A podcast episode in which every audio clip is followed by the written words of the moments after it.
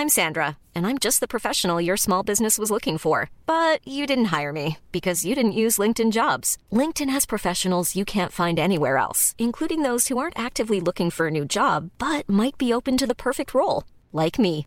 In a given month, over 70% of LinkedIn users don't visit other leading job sites. So if you're not looking on LinkedIn, you'll miss out on great candidates like Sandra. Start hiring professionals like a professional. Post your free job on linkedin.com/people today.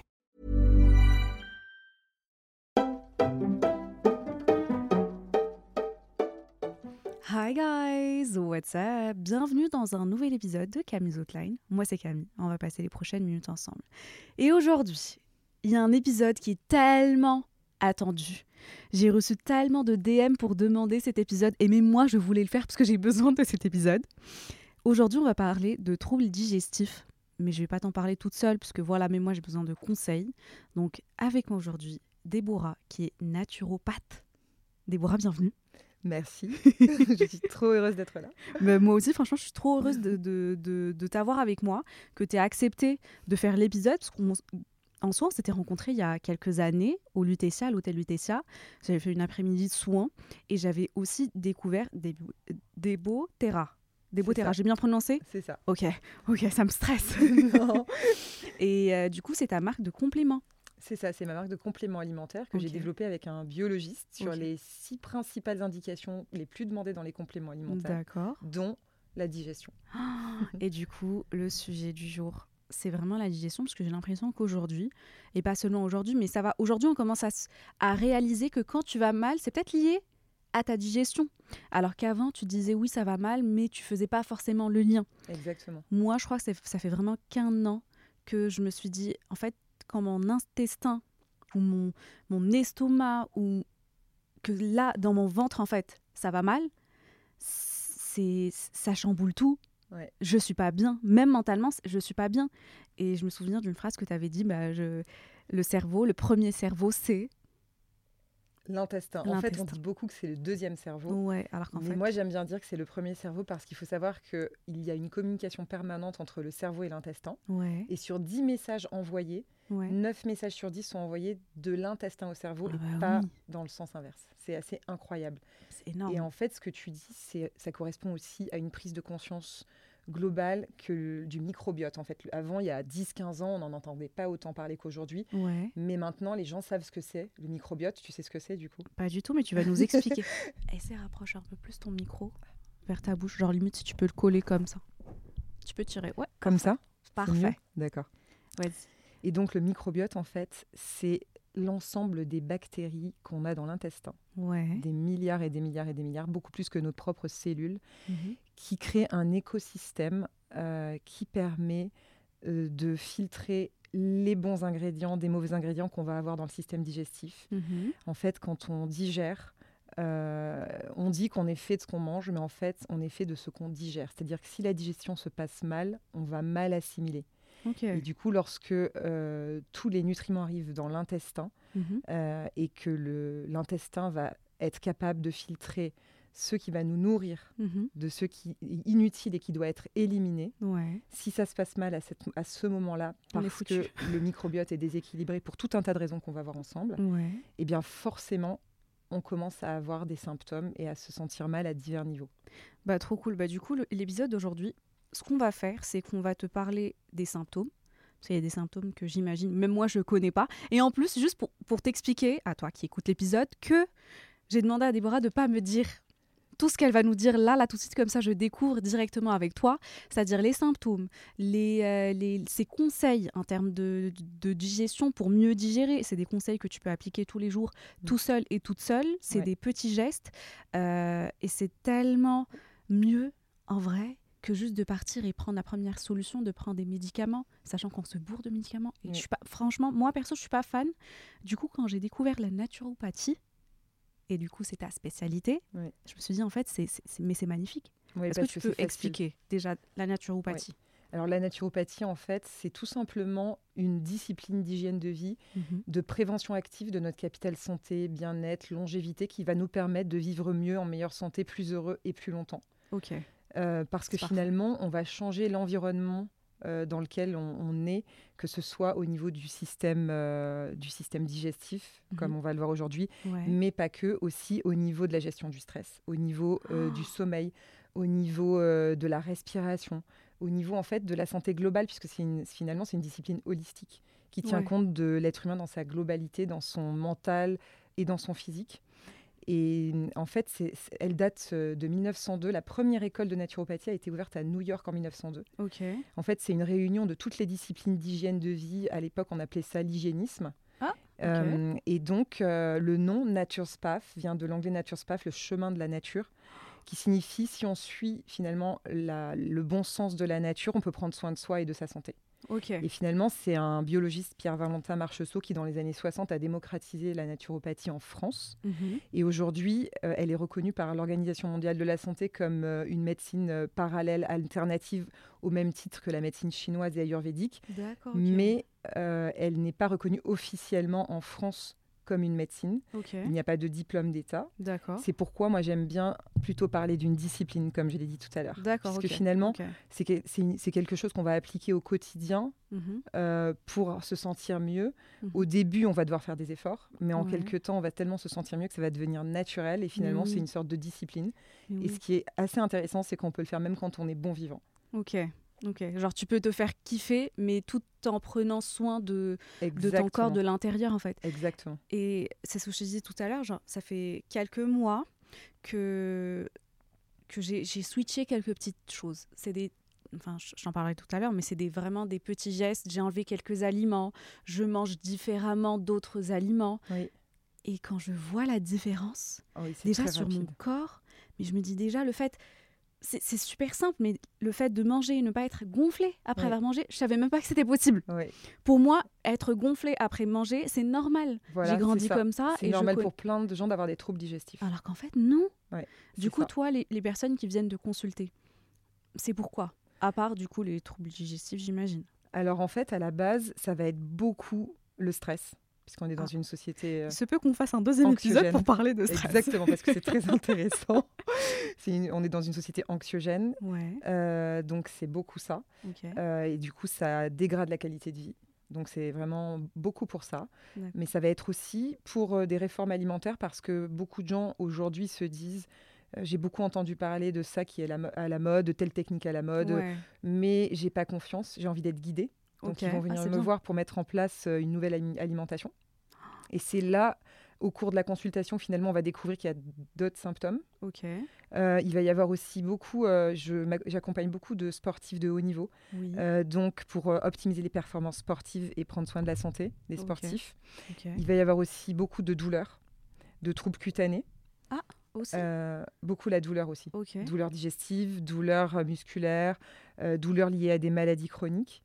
Euh, sachant que en tant que naturopathe, on n'a pas l'autorisation de toucher un traitement médicamenteux ou de faire un diagnostic. Donc c'est très important d'arriver en complément de la médecine conventionnelle. Oui, oui. Parce que dans, en accompagnement euh, d'un parcours de soins, c'est très intéressant pour optimiser l'énergie vitale et le bien-être de la personne qui va avoir un traitement médicamenteux au long cours. Ok. Mais il faut surtout pas intervenir dans ce traitement euh, ou voilà faire croire à la personne qu'elle peut euh, se soigner qu'avec la naturopathie. Oui. Mais c'est très intéressant dans la gestion de la douleur d'une maladie chronique. Mhm. Ça va vraiment alléger la personne, elle va pouvoir mieux gérer sa douleur. Je dis n'importe quoi. euh, L'arthrose, est-ce Oui. que c'est quelque chose qui. Oui, l'arthrose, exactement. Parce que j'y pensais parce que Complètement. ma, ma mère l'a et en souffre. Oui. Et du coup, euh, oui, elle prend des médicaments et tout et tout.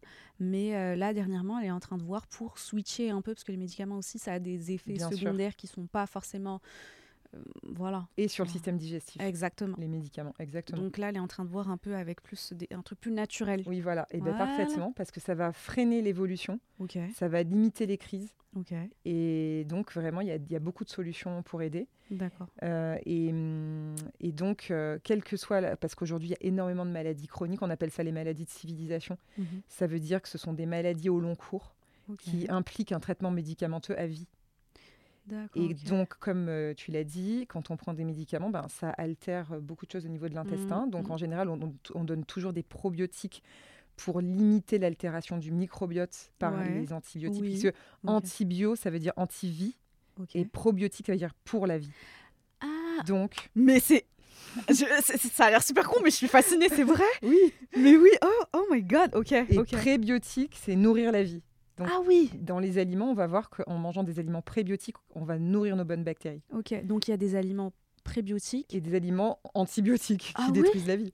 Complètement. Donne-moi un exemple, Ouais. juste histoire. de- Ah bah, par exemple, tout- toutes les céréales blanches euh, raffinées comme le pain blanc, euh, la, la pâte à pizza blanche, euh, des le, antibiotiques. le riz blanc à- à- en excès. Ouais. En fait, tout ça va altérer le microbiote, va créer de l'inflammation. Donc on peut dire qu'ils sont antibiotiques. Ça, tu vois, c'est avec toi que je trouve cette idée de dire qu'ils sont antibiotiques puisque ça détruit la vie. Mais oui. Et du coup, qu'est-ce qui, qu'est-ce qui peut être considéré comme probiotique? Mais justement, on va le voir dans tous les Ah, ok. aliments Ok, conseillés. ok, je, je- je suis en train- j'ai tellement hâte. je vais prendre des notes. Et donc, Ok. effectivement, c'est très important au jour d'aujourd'hui de bien préciser que, en fait, euh, les troubles Mhm. digestifs, effectivement, la majorité peuvent être euh, bénins et euh, peuvent euh, effectivement être réglés par tous les conseils qu'on va voir aujourd'hui. Mais attention, parce que, comme on le disait, certaines personnes trouvent que c'est une normalité d'avoir des, des- des douleurs, des troubles digestifs, donc Ouais. ils vont pas faire forcément attention. Mais j'ai déjà eu en consultation des personnes qui arrivent et qui me disent oui, j'ai des pointes dans l'estomac, des douleurs atroces. Oui. Et donc là, je leur dis non, moi je peux rien faire. Vous Ouais. allez faire un diagnostic chez un médecin parce que Mhm. s'il y a un ulcère, s'il y a quelque chose, euh, moi je peux ne pas suis pas habilitée. diagnostiquer. Et Oui. surtout, je ne vais pas intervenir sur quelqu'un qui a des symptômes euh, qui ne sont pas diagnostiqués. Ouais. Euh, donc, ce qui est dingue, c'est que souvent, j'envoie des gens chez le médecin. Ok. Bah, Ouais, non, mais c'est bien, c'est voilà. honnête de ta part. Enfin, Bah, c'est hyper vas- important parce qu'on doit, ah, on doit poser nos limites et on ne doit pas intervenir sur des urgences, sur des, des symptômes comme ça qui quand même peuvent cacher euh, des pathologies euh, sous-jacentes Ok. qu'un- que seul un médecin est à même de diagnostiquer. Donc ça, c'est très important de le préciser. Et du coup, on en parlait, euh, les symptômes. Comment on peut savoir? Parce que des fois, du coup, moi, je, t'ai dit, ça fait qu'un an que Mm. j'ai réalisé que mon mal-être, on va dire, enfin, Ouais. j'abuse un peu en utilisant le mot, mais c'est un peu ça, ça venait de ma digestion, de mon intestin, des aliments que je prenais. C'est quoi les symptômes? Comment une personne peut savoir que ça va mal et c'est à cause de ta digestion? Et bien justement, quoi, comme toi, tu l'as identifié, disons que c'est plus facile de ident- d'identifier des symptômes digestifs parce que tu ressens au niveau de ton système digestif. Tu te dis, ah ben, je suis constipée, donc ça c'est un trouble digestif. J'ai de la diarrhée, c'est un trouble digestif. Ouais. J'alterne entre la, entre la diarrhée et la constipation, ou alors j'ai des petites, des petites crottes euh, qui se Oui. détachent, euh, ou alors la couleur de mes selles est bizarre. Euh, tout ça, c'est des troubles, de, c'est pas normal, c'est des troubles digestifs. Ensuite, au niveau de l'estomac, on- la douleur de l'estomac après, après avoir mangé. Un les peu haut, ballonnements. juste en dessous de ton cœur? Oui, c'est ça, exactement. Ok, ça c'est l'estomac. Parce Voilà. que mine de rien, moi je savais pas, je réalisais pas. Où étaient les L'intestin, organes? oui, Ouais. l'intestin c'est quoi quand j'ai mal? à l'estomac, c'est quoi? Parce que des fois je dis j'ai mal au ventre Oui. et la personne devant moi, j'ai des médecins, la, famille me dit oui mais c'est l'estomac ou l'intestin? Je peux dire mais je sais pas. Oui. En fait j'ai juste Oui. mal au ventre, je sais pas. C'est à toi de me dire. C'est normal en même temps, plein de gens ne savent pas où est le foie, parce qu'on peut aussi avoir des pics dans le foie. Euh, le foie, c'est à droite, euh, donc euh, juste ici, au- niveau. juste en bas du sein. voilà, exactement. Et on peut avoir aussi des reflux acides, des remontées acides, des gaz, des ballonnements, des rots, Ouais. euh, une mauvaise haleine. Donc tout ça, c'est identifiable au niveau du système digestif. Mhm, Mais le système digestif est tellement un pilier de la santé. mhm. Euh, il faut savoir que 80% de l'immunité euh, est au sein de l'intestin. Donc en fait, euh, si un intestin va mal, et ben, en fait, le système immunitaire est déficient. Donc ça peut être des troubles ORL à répétition, tomber tout le temps malade et facilement malade. Ah ok. Euh, ça peut être des troubles cutanés. Parce qu'une fois Des que la barrière intestinale est enflammée par un mauvais système digestif, Mhm, l'inflammation de la muqueuse intestinale mhm. euh, va faire que les molécules qui sont censées être éliminées euh, par les selles, euh, par les reins, etc., par les Ouais. organes d'élimination, Mhm. vont euh, passer dans le sang parce qu'une fois qu'il y a de l'inflammation sur la muqueuse intestinale, elle devient poreuse. C'est-à-dire que les cellules, euh, la muqueuse se dilate Ouais. et on appelle ça les jonctions serrées qui permettent de filtrer tous les micronutriments qui vont passer dans le sang et nous nourrir. Elles s'écartent et elles laissent passer des toxines qui ne devraient pas passer normalement dans le Dans sang. le sang. Ok. C'est comme une auto-intoxication par des, voilà, par des toxines qu'on devrait éliminer qui passent dans le sang.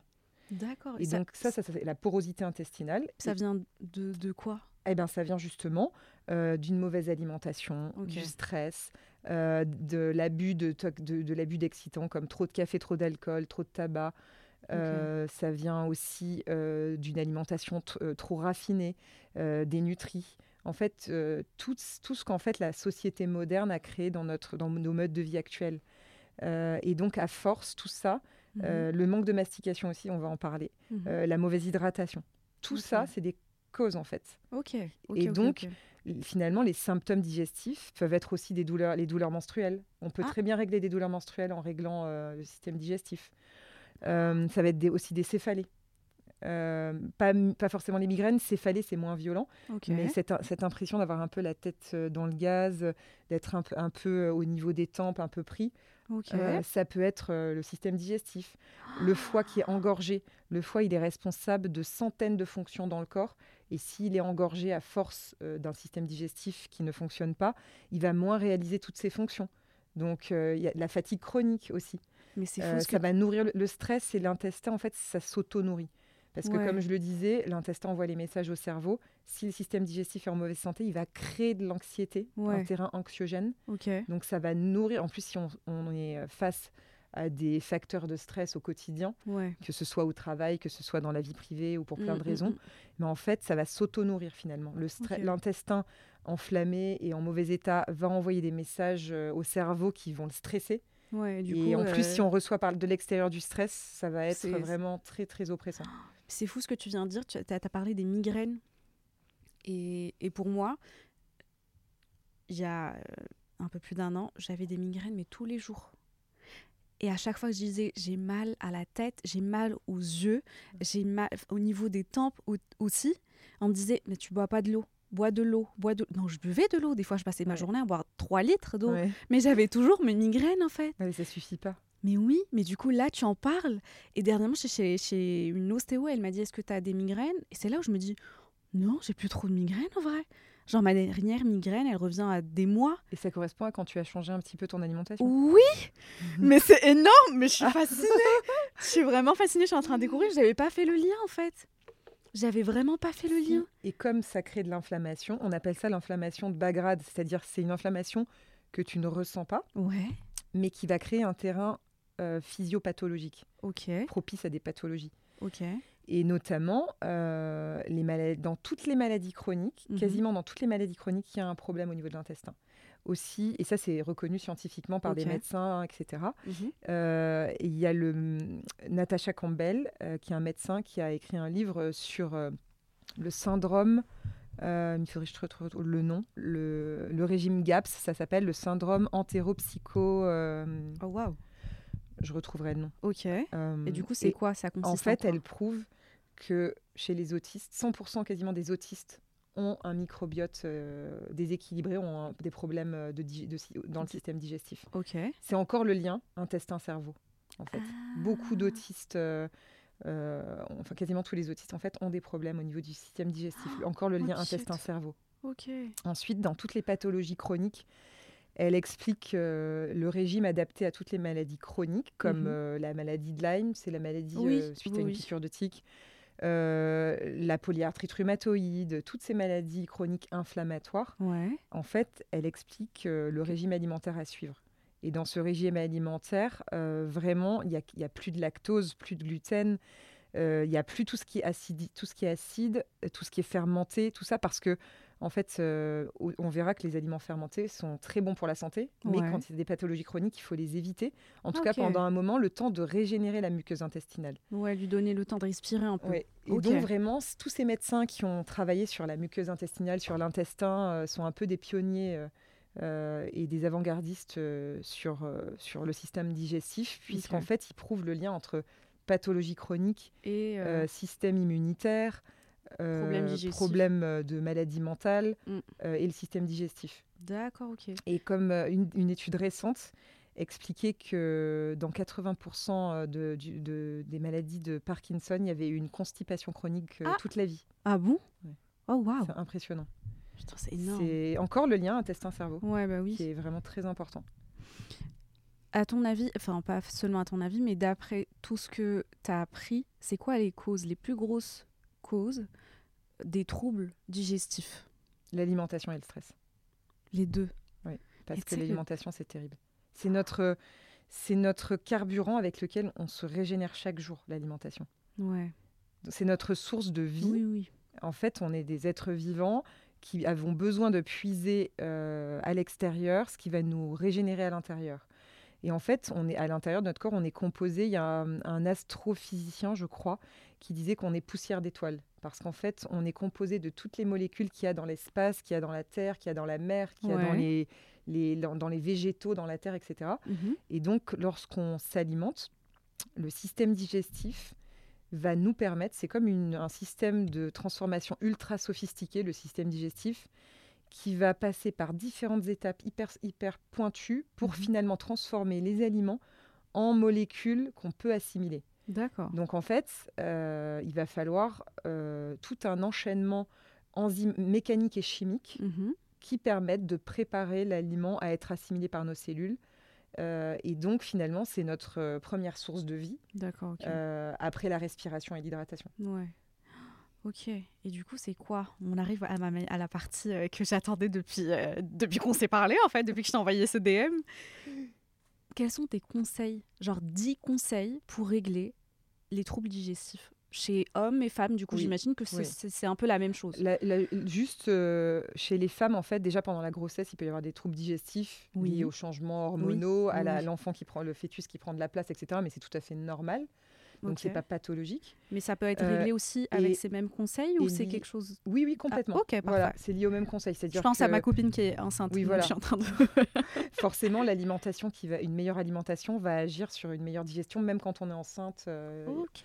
on peut agir. Et, et aussi, chez les femmes, comme il y a l'alimentation euh, qui est inflammatoire, Mhm. pendant les qu'on a nos règles, Ouais. comme euh, certaines femmes sont, très, sont en souffrance quand elles ont leurs règles, Ouais. l'alimentation va pouvoir jouer aussi. L'alimentation, une meilleure alimentation va être anti-inflammatoire. Même Et quand donc- on a, par exemple, des... j'ai pas mal d'amis qui ont l'endométriose. Oui, complètement. Ah, mais Ah, complètement. C'est une maladie inflammatoire. Ok. Et donc, l'alimentation anti-inflammatoire a complètement joué là-dessus pour limiter les crises. euh, et euh, Ouais, parce que franchement, j'ai des copines Ouais, qui sont à l'hôpital. beaucoup. Ouais, beaucoup, beaucoup. À chaque fois qu'elles ont leurs règles, donc une fois par mois, tu pars à l'hôpital, Ouais. c'est chaud. Ouais, bien sûr. Ok, du coup, ça l'alimentation, aussi là-dessus.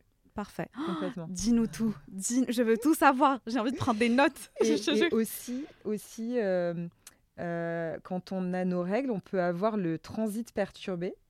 Je Ça, confirme. c'est- voilà, ça, c'est pas pathologique parce qu'en fait, les, les règles chez la femme, c'est un moyen d'éliminer nos toxines naturelles. Ok. Ouais.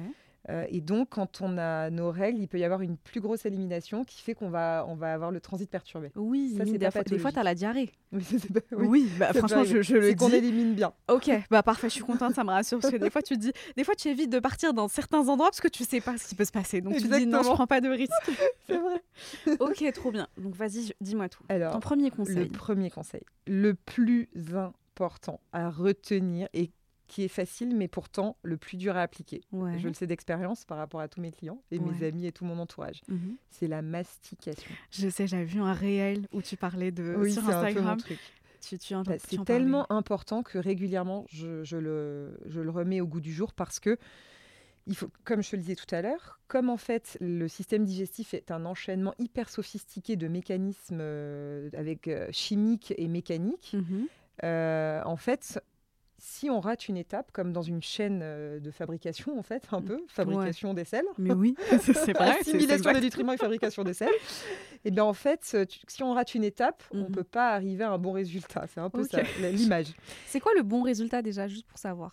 Euh, que- C'est une euh, selle qui ressemble un peu à une saucisse, un peu Ok. lisse, voilà. Qui se bien coupe, qui formé, est pas coupé, c'est voilà, c'est tellement formé. dégueulasse ce qu'on est en train de te dire, Oui, mais c'est tellement vrai. oui, c'est bon à savoir en vrai, parce qu'il y en a qui savent pas. C'est ça. Et normalement, on ne devrait pas utiliser trop de papier toilette si on avait des bonnes selles. Ok. Parce que normalement, ça sort par morceaux parfaits. Ouais. Euh, et si on a besoin de trop papier toilette pour s'essuyer, ça veut dire que c'est pas complètement bien formé et bien Ouais. sorti. Ok. Euh, donc après, voilà, c'est dans le détail. Après, il y a différentes formes de, de sel. non mais c'est bien, dis-moi tout. hein. Oui.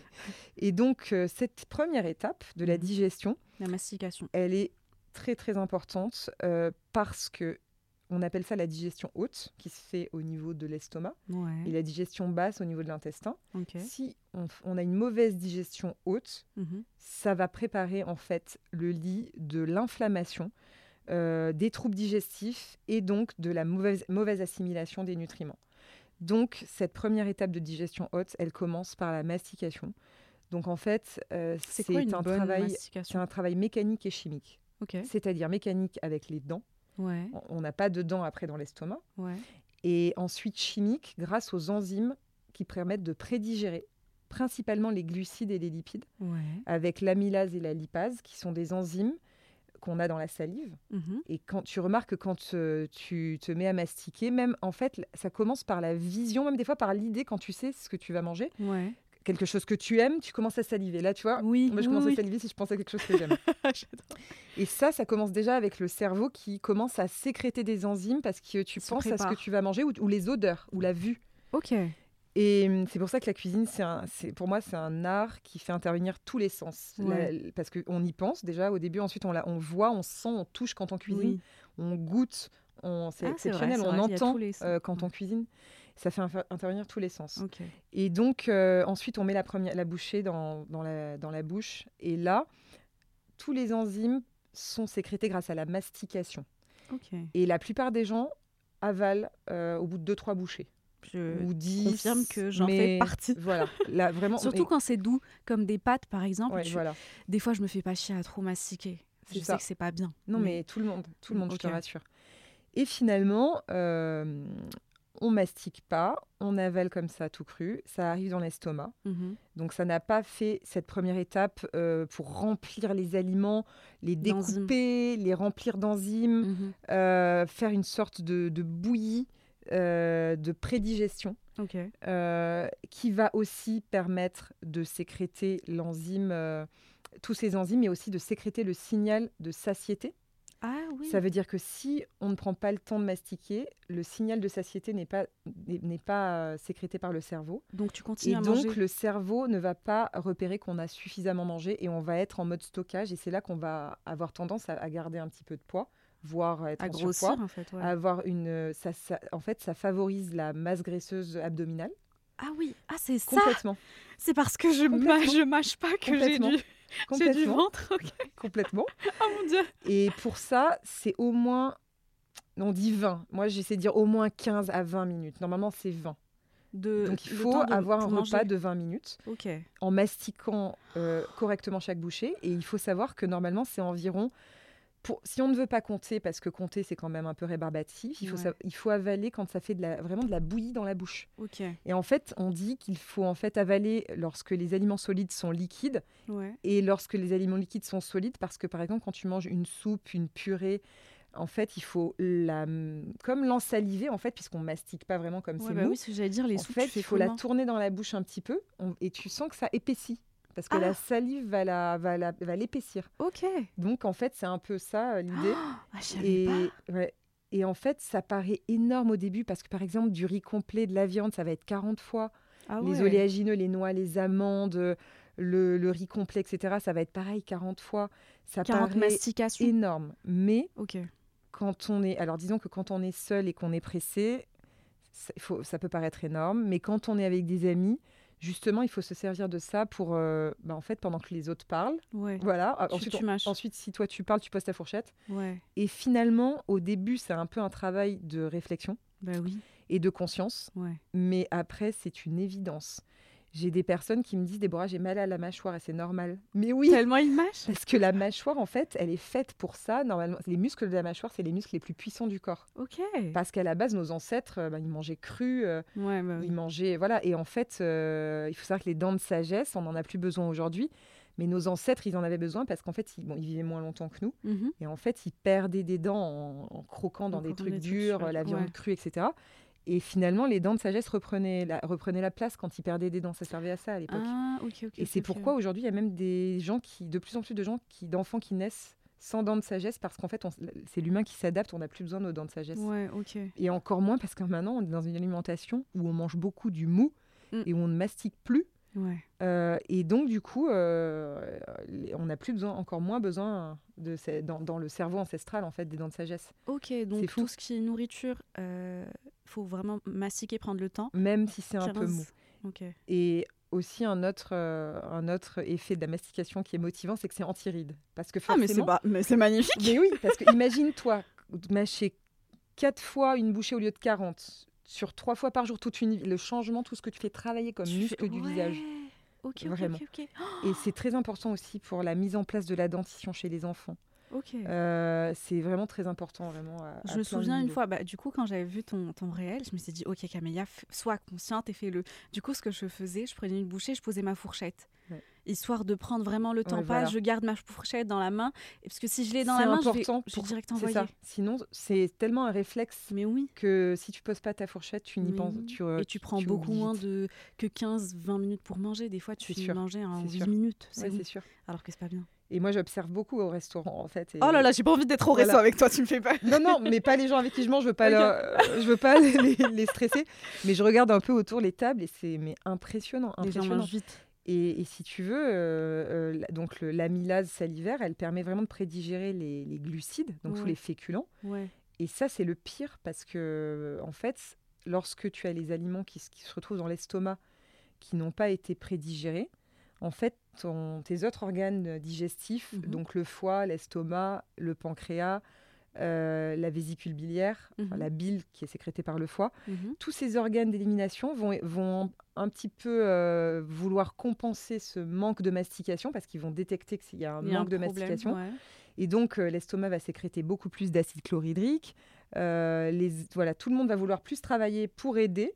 Oh, Mais donc, du coup, déjà que la digestion demande beaucoup d'énergie, Ouais. Et ben, c'est un, euh, sur trois repas par jour tous les jours, ça va finalement demander encore plus d'énergie. Donc, c'est une perte d'énergie pour rien. Ok. Tu Euh, te fatigues une en fait. fatigue des organes, les organes digestifs se fatiguent. Et finalement, euh, il va y avoir un problème de d'acidité au niveau de l'estomac. Ah. L'estomac, c'est très très acide. C'est normal. Pour, pour bien digérer, d'ailleurs, euh, c'est là où se digèrent les protéines, parce que les protéines ont besoin d'acidité pour euh, se dégrader et permettre d'assimiler les acides aminés. Ouais. Et donc, c'est un milieu très acide naturellement. Mais le problème, c'est qu'avec euh, un manque de mastication, avec l'alimentation moderne, le stress, avec tous ces- ces- toutes ces causes dont je t'ai parlé, Mhm. on peut être soit en hyperacidité, soit carrément l'opposé en, en hypoacidité, pas assez d'acidité. Comment tu sais que tu es en hyperacidité? Et ben ça, c'est le, le dixième conseil. euh, Ah, ok, ok, si j'ai pris des si étapes on- depuis tout à l'heure Ça fait. permettra de voir si on est en. C'est facile, c'est un test à faire à la maison pour voir si on est en hyper ou en hypo. Ok, ok. Mais dans les deux cas, de toute façon, tous les conseils vont, ré- vont, vont réguler. En fait, c'est ça qui est bien. Du coup, ça serait quoi ton deuxième conseil Après la mastication? Deuxième conseil, l'hydratation. Quand on parle d'hydratation, parce qu'à chaque fois j'ai des gens qui disent oui, il faut que ça soit minimum 2 litres et demi. Non, il faut que ça soit 1 litre et demi. On parle de combien? Ouais, ça c'est. En, en fait, c'est vrai qu'on dit beaucoup un litre et demi. Ouais. En été ou en activité sportive, ça va être un litre de plus, euh, voire euh, deux selon vraiment les, les- les canicules ou les activités sportives intensives. Mais en fait, ça va être aussi. euh, alors, au début, il faut pas s'écouter parce que les gens n'ont rarement la sensation de soif tant qu'ils n'ont pas régulé leur, euh, leur hydratation. Parce qu'en fait, le corps, il s'adapte. Alors, quelqu'un qui va me dire. J'ai des gens, ils viennent me voir, ils me disent Je bois. Je bois un soda, pour ne pas citer de marque, je bois un soda light Un euh, coca, sucré des par jour. qui boivent que ça. hein. Voilà. On va pas se mentir. Elle me dit oui, j'ai bu de l'eau. Voilà. Non, t'as pas bu de l'eau, t'as bu un coca. Il y a une différence. Voilà, ou alors j'ai bu une soupe miso par, par jour, je bois une soupe miso par jour, ou, ou alors je bois euh, un litre euh, d'eau gazeuse à table, donc ils pensent qu'ils se sont hydratés. Hmm. Et ils ne ressentent pas la sensation de soif parce qu'ils sont habitués comme ça. Ok. Donc euh, ça va être plus quand on, a, quand on a repris en main son hydratation, qu'on s'hydrate bien, ensuite on va être assez euh, attentif à ça, ça sera facile. créer un besoin en Voilà, fait. Si tu pas, facile t'as- après. Et en fait, euh, l'idée c'est surtout, c'est à peu près un litre et demi. Mais c'est surtout dans la qualité de l'eau et la, face, et la façon de la boire tout au long de la journée. C'est ça le plus important. De boire l'eau. Oui. S'il te plaît, dis-moi que utiliser une paille c'est bien. Non, Oh mais non non, ça amène de l'air. Mais je me dis mais comment ça peut amener de l'air? C'est direct. Oui, mais en fait, c'est le- le- l'aspiration. En fait, le fait d'aspirer. Mais tu sais que je- j'arrive, j'arrive pas à boire de l'eau. Enfin, la manière la plus facile pour moi et effective pour boire beaucoup d'eau, c'est à travers une paille. Parce que là, tu vois, j'ai une bouteille, mais j'arrive pas à boire C'est beaucoup. psychologique, avec une- en fait. Oui, j'arrive pas à boire beaucoup. Et dans un verre d'eau non plus. Horrible. Verre d'eau, j'évite. Parce que je crois que ça fait des années que j'ai pas bu dans un verre d'eau. Je peux... L'eau dans un verre, non. Et dans une gourde ou. Non, pareil. Il me faut une paille. Il faut que je, je, je sais pas. Bon, après, il vaut mieux boire avec une paille que pas de boire du tout. Oui, voilà, je me dis ça va être sûr. pire. Donc ça va. Non, c'est sûr. Mais du coup, ça me gonfle le ventre après. Ben, après, pas forcément, mais disons que c'est pas optimal, encore une fois. Si tu veux, là, l'idée, c'est de donner tout ce qui est optimal. Ouais, oui. Après, on est des humains, on est, il y a des bons vivants. Moi-même, je suis bonne vivante. Il y a, ouais, là, il y a les, les- les- les conseils euh, les meilleurs à adopter. Et ensuite, il y a, voilà, l'adaptation parce qu'on est humain, parce qu'il y a des choses qu'on aime moins que d'autres. Mm. Parce qu'au début, on va pas vouloir ou pouvoir tout appliquer psychologiquement ou techniquement. Ouais. Euh, voilà, mais l'essentiel déjà, c'est d'avoir la bonne quantité d'eau euh, apportée régulièrement tout au long de la journée. Donc, un et donc au niveau du système digestif, il y a deux sujets. Il y a Mhm. euh, boire trop d'eau en mangeant, ça va diluer les sucs digestifs, donc c'est pas du tout bon pour, euh, Ah, ça, pour le faire. système digestif. Oui, et je le dis à tout le monde. Après, on peut en boire quelques gorgées, hein, il n'y a, pas- y a, pas- il y a pas de souci. Mhm. Et en fait, les personnes qui me disent Mais non, mais j'ai trop soif à table, mais c'est parce qu'en fait, elles ont un problème d'hydratation euh, sur le reste de la journée, donc euh, normal. ouais. elles ont tout d'un coup très soif en mangeant. Mhm. C'est pas normal. Les aliments, si on a une alimentation équilibrée, les, les céréales, euh, par exemple, si on fait cuire du riz complet, des pâtes, ça va amener de l'eau. Mhm. Les légumes, les fruits, ça amène de l'eau. Mhm. Euh, et ensuite, euh, si donc on- en mangeant, on boit trop d'eau, au-delà de diluer les sucs digestifs, eh bien, à la fin, au niveau de du gros intestin, de la constitution des selles, ça va mal se passer aussi. Parce que si on n'amène pas assez d'eau entre les repas, euh, les selles, on va tendance à, à avoir une constipation. Même si, en fait, la constipation, c'est pas uniquement je ne vais pas à la selle euh, tous les jours et c'est très dur. Euh, ça peut être euh, les petites crottes dont je parlais Oui, tout à l'heure, un peu sèches, Ouais. euh, la fameuse saucisse un peu dentelée, un peu, un peu Oui, croûteuse, voilà, un peu sèche, parce qu'en fait, on n'a pas assez d'eau euh, dans nos apports quotidiens. Euh, donc, ça va être non seulement euh, ne pas boire pendant les repas, s'hydrater suffisamment toute la journée, Mhm. et en commençant la journée, ça c'est mon conseil vraiment hyper important au niveau de l'hydratation, C'est quoi? de commencer la journée par un, verre, un grand verre d'eau qu'on a un peu chauffé à 37-38 degrés. Oh, Ça c'est hyper important parce que ça va réveiller en douceur les organes digestifs. Et ça va activer la- une détox douce au réveil. Parce que la nuit, il y a un énorme travail de détoxification. Ouais. Euh, et donc le réveil, c'est pour ça le réveil au matin aussi, on se réveille, euh, on va aux toilettes, les urines sont plus foncées le matin que de- le reste de la journée parce Mhm. qu'on n'a pas bu d'eau de la journée et on élimine des toxines. Donc quand on, on boit de l'eau chaude à jeun, ça va euh, drainer et nettoyer l'organisme en douceur. Est-ce que ça peut être du thé Non, parce qu'en fait, euh, justement, le thé, il y a un principe actif à l'intérieur, il y a des plantes, et donc oui. ça, ça, travaille sur le système digestif comme le citron, comme le vinaigre de cidre. C'est plus du tout la, la même En fait, approche. faut, faut de l'eau. c'est l'eau seulement. En fait, notre corps est constitué à 70% quasiment, selon l'âge, selon la constitution, Ouais. d'eau. Mhm. Et cette eau, elle doit être renouvelée tous les jours. Mhm. Elle a, en fait, évidemment, elle joue le rôle d'hydrater, Mhm. mais le rôle principal de l'eau, c'est d'éliminer les toxines Ah. et d'amener les nutriments à nos cellules. Ok. Et pour ça, il faut amener de l'eau au quotidien, Mhm. parce qu'en fait, la digestion, elle prend des heures, euh, et au bout de plusieurs heures, euh, les aliments ont été transformés euh, dans l'intestin grêle. Du coup, les nutriments vont passer dans le sang. Euh, par la muqueuse euh, Oui, oui, oui. digestive pour aller nourrir nos cellules grâce à l'eau qui va acheminer toutes ces Mm. enfin voilà c'est tout un système biologique et chimique hyper important et l'eau a ce rôle principal et les cellules doivent être détoxinées naturellement chaque jour grâce à l'eau aussi.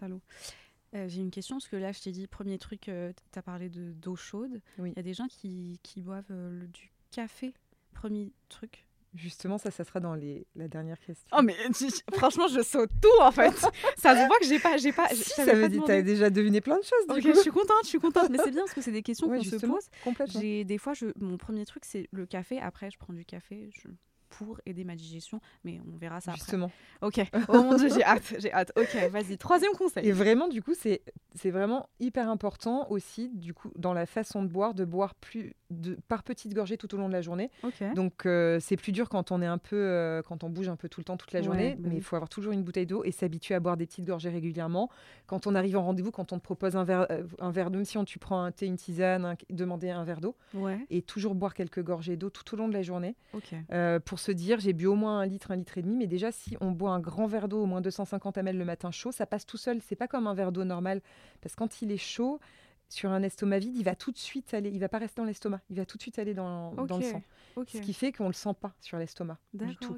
Donc ça te pèse, enfin, tu te sens pas, Pas du tout. Parce que des fois, on se sent lourd Non. après avoir bu de l'eau. C'est pas, voilà parce que bah, c'est surtout quand on mange parce que ça reste dans l'estomac. Ouais. Ou alors l'eau froide, il faut surtout pas non plus parce que ça va rester dans l'estomac jusqu'à être réchauffé à 37-38 degrés. Ah, Donc ok, c'est hyper mauvais de boire froid.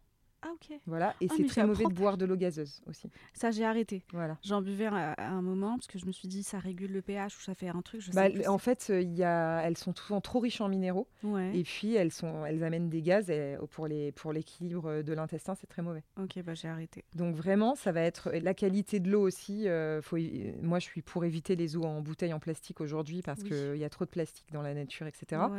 En plus, il y a quand même des perturbateurs endocriniens dans le plastique, euh, puis d'autres substances qu'on ne connaît pas forcément avec le stockage euh, de l'eau dans les plastiques. Mhm. Donc moi, je conseille vraiment l'eau filtrée par osmose inverse, Ouais. qui est un système de filtration inventé par la NASA, ultra sophistiqué, Mhm. qui élimine tout- toutes les substances nocives de l'eau du robinet et qui reminéralise l'eau à la fin. Et en fait, euh, c'est vraiment un système qui s'installe sous l'évier, qui est très facile. Et euh, moi, je conseille Today, qui est vraiment euh, très sérieux. La, la qualité est incroyable. Ils viennent vous l'installer même à la maison parce que c'est un peu de plomberie. Ouais. Et à la fin, vous avez finalement l'eau du robinet, un côté filtré, un côté classique. Et le côté filtré, vous pouvez faire toutes les boissons chaudes avec, on peut, la on peut donner cuisine, ça au bébé. les soupes, bah, complètement, justement. Enfin, je sais que ma, ma soeur, avec mon petit neveu, elle a acheté une eau spéciale que pour lui, Oui. plus clean, plus malin. Ouais. Donc, ok. Voilà. Et ça, c'est vraiment hyper important et c'est hyper confortable parce qu'on cuisine avec, on lave, on lave tout avec, les légumes, etc. Ouais. Donc c'est vraiment ça le deuxième conseil le plus, le deuxième le plus important. Ok. Troisième conseil. Troisième conseil. Le troisième conseil. ah oui, bah, en fait, le troisième conseil, c'est dans l'ordre logique, en fait. hein. On va privilégier une alimentation qui apporte de la vie, justement ce que je disais tout à l'heure, Probiotique. par rapport au petit déjeuner. Ah, oui. oui. Alors, en fait, ils vont amener une alimentation qui va nourrir nos bonnes bactéries. Parce que les probiotiques, c'est des bonnes bactéries Ouais. qui nourrissent la vie, ouais. qui Ah oui, entretiennent c'est là la que tu vie. m'as dit le bol vivant. C'est ça. Parce que je t'explique, ce matin, on parlait. Et euh, moi, j'ai dit, j'ai pris mon petit déjeuner, j'ai pris un beau riz. Pour moi, je suis hyper healthy. hein. J'ai fait un effort euh, avec du lait d'avoine, il y avait quelques petits fruits rouges. Donc, je suis très contente. Et là, il y a des bras qui me disent, eh ben non, qu'il qui peut y avoir mieux. Oui, en Comme fait, petit déjeuner. bien. C'est Ouais. pas voilà, c'est bien mieux que le petit déjeuner euh, jus d'orange, ah euh, phobie. pain, de mie, euh, donc, euh, croissant, gâteau du céréales du petit déjeuner, etc. Ouais. Mais il y a mieux en fait. C'est quoi? En fait, j'aimerais bien savoir. Mon le- bol vivant. Ouais, ton bol vivant. Donc du coup, je l'appelle le raw bowl, tu vois, pour faire un peu plus. Ah, T'as le. Buddha bowl, le raw bowl. Ok, ok. Donc le bien. raw bowl, c'est inspiré de, de la, en fait, du petit déjeuner de Catherine Kousmine, qui était dans les années 40 une médecin pionnière euh, au niveau de la micronutrition et qui a découvert que le début de toutes les pathologies intestinales était lié à tous les modes de, de transformation euh, des aliments liés à l'industrie euh, Ouais, bah oui. agroalimentaire qui Mhm. commençait à raffiner tous les aliments et qui, du coup, rendait un- des aliments dénutris, Mhm. de micronutriments, donc dénutris de vie. Ouais. Euh, et notamment, elle s'est aperçue que toutes les huiles alimentaires qui étaient hyper importantes pour la santé et pour la muqueuse intestinale, Mhm.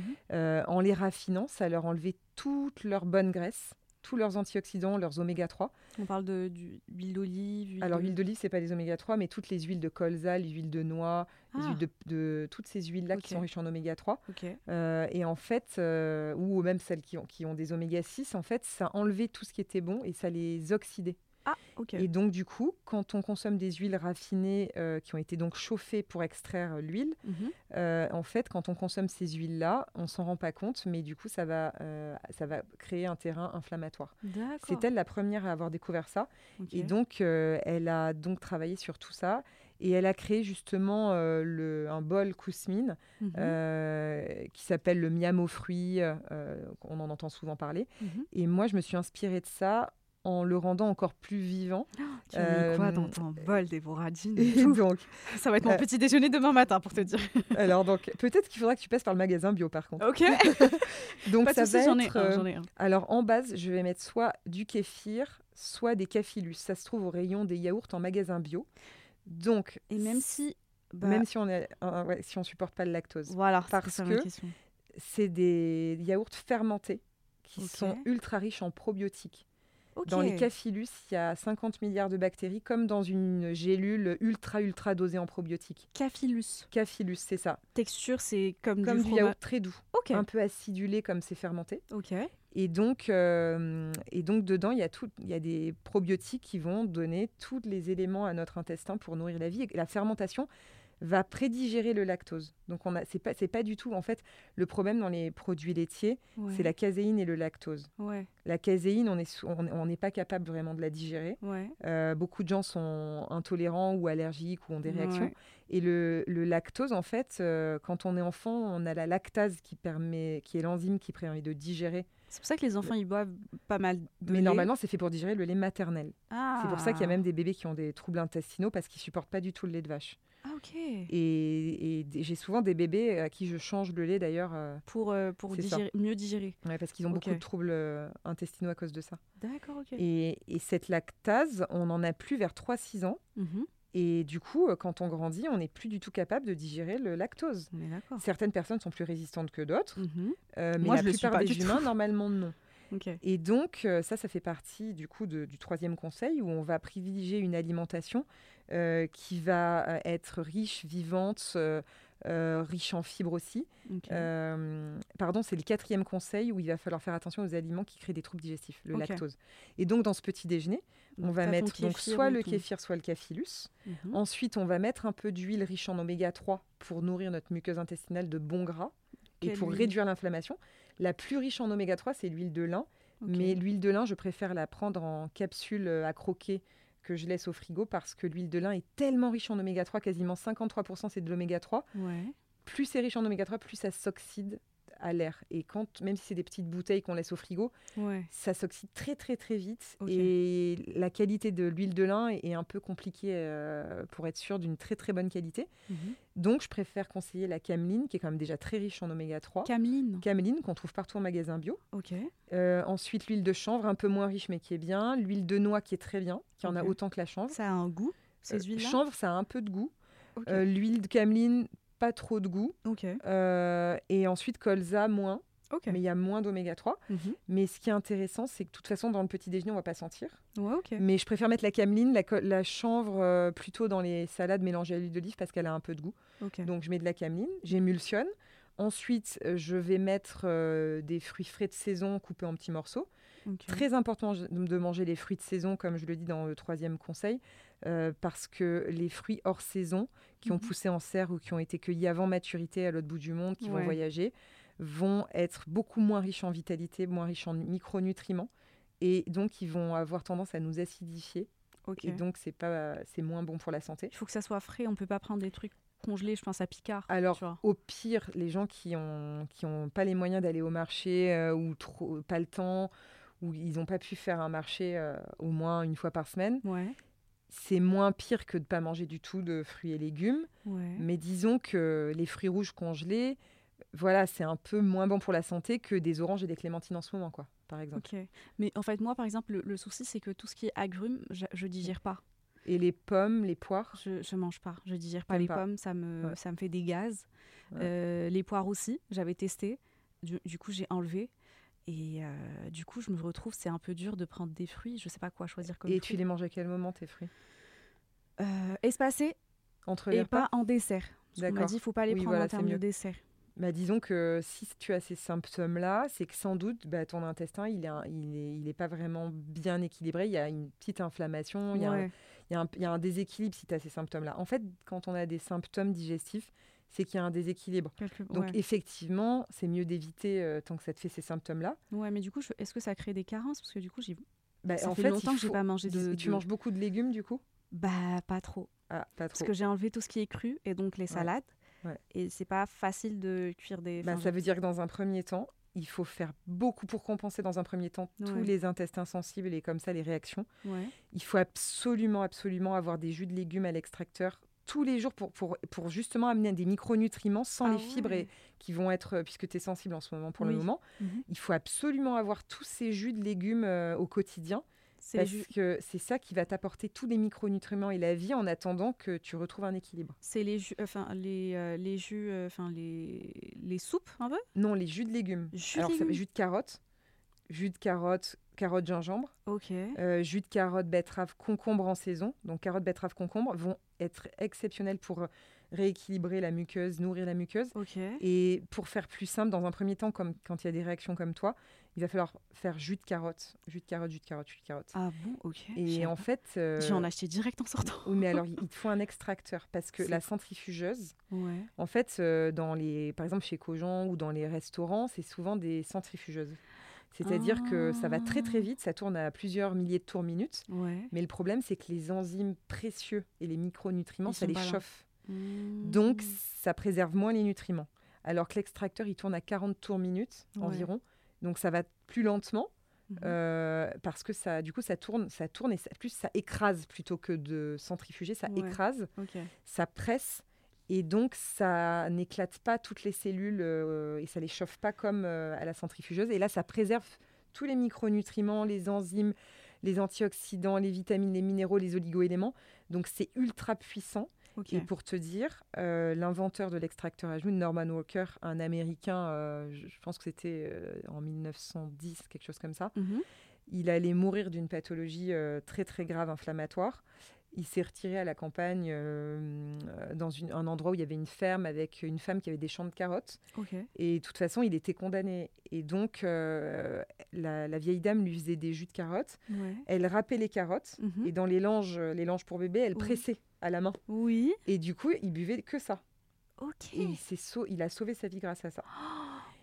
Et une même histoire, euh, Otto Buchinger qui a créé la clinique Buchinger où j'ai découvert la naturopathie euh, Ouais.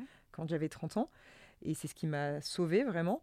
Euh, lui, il allait mourir d'une polyarthrite rhumatoïde euh, invalidante. Mhm. Et c'est une amie infirmière qui lui a dit Tu devrais boire des jus de légumes et jeûner. Et il a bu que des jus de légumes. Mhm. Ça l'a sauvé.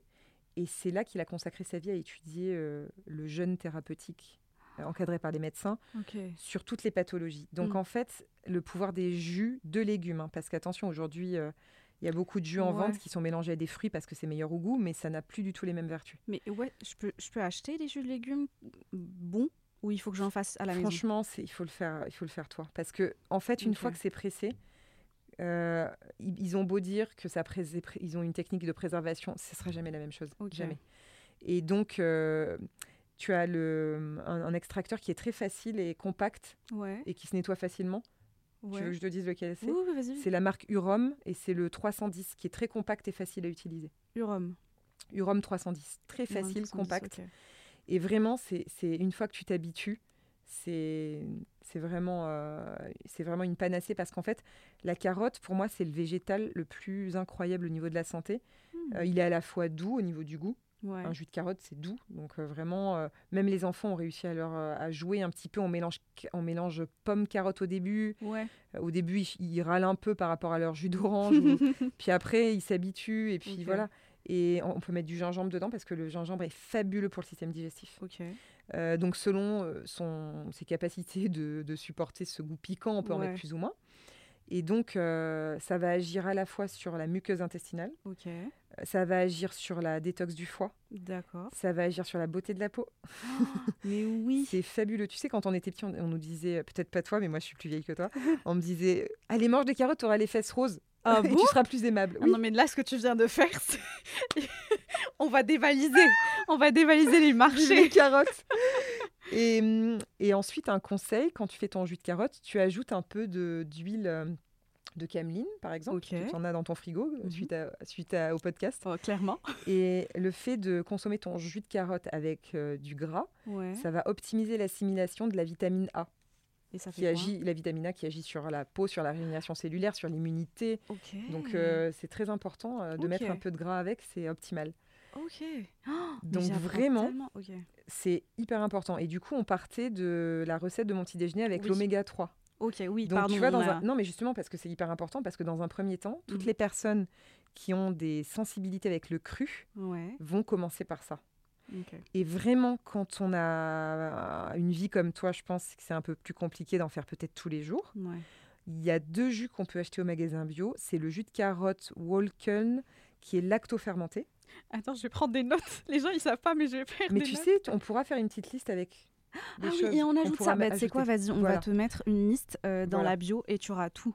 Donc le jus lacto-fermenté de carotte et le jus de brosse, qui est un, un jus qui a été fait par un médecin, euh, qui contient de la betterave, de la pomme de terre crue, tout ça, et qui fait que c'est un, un jus très très important aussi pour la santé. Ouais. Et du coup, on peut boire ces deux-là en alternant avec ceux à l'extracteur. Ok. Voilà. Parfait. Donc dans un premier temps, ça va permettre d'amener euh, de la vie, euh, des nutriments, Mhm. euh, et du coup, tout ce qui va être cuit, les légumes cuits, il va falloir faire l'effort de les manger euh, plutôt vapeur pour préserver le maximum de nutriments. Ouais, oui, oui. Euh, la vapeur, en fait, euh, surtout le, la vapeur douce, comme le vitaliseur de Marion, Ouais. je sais pas si tu connais, Non. c'est un appareil vapeur qui ressemble à une cocotte.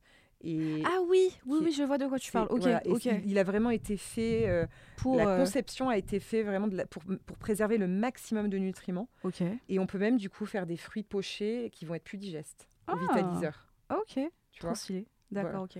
Donc ça va préserver quand même euh, une poire pochée, elle va être plus digeste pour euh, une Que- personne euh, qui a des symptômes que tu as, et ça permet de manger aussi des fruits. Tu vois? Bah oui, Même on peut faire des agrumes un peu rôtis, Ah bon. et ça va. Et en fait, le vitaliseur préserve la vitamine C. Ok. Tu vois. Donc c'est vraiment un moyen. Parce que du coup, là, Ouais, franchement, vraiment. ça fait longtemps. Je...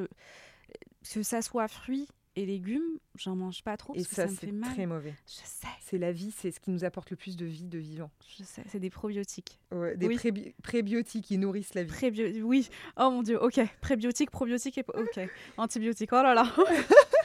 Et, donc c'est pourquoi c'est pour ça on- dans le petit déjeuner on rajoute des fruits frais de saison pour amener beaucoup de vivants, de vitamines, de tu minéraux, de- d'oligo-éléments. De Comment fruits? Ça c'est alors ce bol cru, Ouais. c'est en fonction de ta de ta de ta faim, ouais. de ton activité.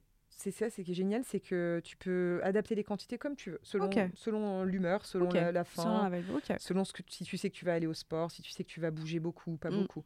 Euh, donc ensuite, tu rajoutes euh, avec un petit mix, euh, un petit moulin à café qui coûte euh, 20 euros, qui permet de moudre le café minute. Ouais. Ça s'appelle moulin à café. Tu tu t'en sers pour moudre des graines de lin Mhm. et des graines de sarrasin euh, qui vont t'amener euh, des féculents, Ouais. les graines de sarrasin cru ou du riz euh, aussi, euh, le riz cru fermenté dur qui n'est pas cuit. Euh, tu en mets quelques cuillères et tu le broies minutes au, mou- au moulin à café. Mhm. Et ça va t'amener des glucides vivants, Ça va- puisque c'est cru. C'est comme une Juste, poudre tu les du coup. exploses comme une poudre, voilà, tu les éclates dans le moulin à café. Mhm. Et les graines de lin vont amener de la fibre et vont amener des oméga 3. Parce que les graines de lin, quand on ne les éclate pas, qu'on n'en fait pas de la poudre, Ouais. les oméga 3 à l'intérieur, on va pas les digérer. On va Ok, les ça retrouver dans les bloqué. toilettes. Ah ok, dans les selles. Voilà. ok. Et donc, pareil, euh, dans les magasins, ils vendent beaucoup de graines de lin moulues, mais il faut pas parce que c'est volatile, les oméga 3 ce- ce- ne seront plus présents. Ok. Il Il faut les vraiment moudre et les manger direct. Mais ce petit déjeuner, quand je t'explique, on se dit, oh là là, c'est compliqué. Non, ça prend 3 minutes, franchement. Ok. Puisqu'en fait, tu mets ton, ton kéfir ou ton cafilus, tu Ouais. mets ton huile, tu mélanges, tu mets tes fruits coupés. Ensuite, tu, tu mous Tu- une minute euh, tes graines. Ensuite, euh, tu mets un petit, moi je mets une petite touche de miel parce que les produits de la ruche c'est fabuleux pour le système digestif consommé cru. Je mets un peu de pollen, selon les matins, je mets un peu de pollen ou je mets des feuilles de menthe, ou je mets des graines de cacao cru. Le cacao cru est excellent aussi pour le système digestif. Ok. Euh, très riche en antioxydants, ça donne du goût de cacao, enfin voilà. Ah. Euh, les feuilles de menthe aussi, c'est très bon. Mhm. Donc voilà, en fait, c'est un peu ça la base. Tu peux après rajouter des petites choses selon ton envie. Et Mhm. ça, et bien sûr, on ajoute aussi des, des oléagineux. Donc selon dont les oléagineux, c'est toutes les graines grasses, les noix, les amandes, les Ah. pistaches, euh, etc. Et donc, euh, tu les ajoutes pour amener encore de la fibre, de l'acide aminé. Ça amène des acides aminés végétaux, des Mhm. protéines végétales. Ouais. Ça amène des minéraux, des oligo-éléments, c'est fabuleux. Et pour les intestins sensibles, Mhm. on les fait tremper toute la nuit, les, les noix, les amandes. Donc ça va activer, ça va réveiller les enzymes Mhm. digestifs, donc ça va préparer encore mieux à, la di- à mieux les digérer. Ok. Et ça, ça crée un, un- un petit déjeuner totalement vivant. Ok. Et selon la faim ou le temps qu'on a, on peut aussi manger un œuf coq avec, euh, prendre une tartine d'un bon pain au levain. Il faut savoir que le pain, qui est devenu l'ennemi numéro un aujourd'hui, parce qu'on dit oui, le pain, euh, pas- le fait- gluten, ouais. etc. Mm. À la base, c'était l'aliment euh, du pauvre et l'aliment principal. Euh, Il y avait une, une miche de pain toujours sur, les ta- sur la table en bois dans la maison. Mais oui.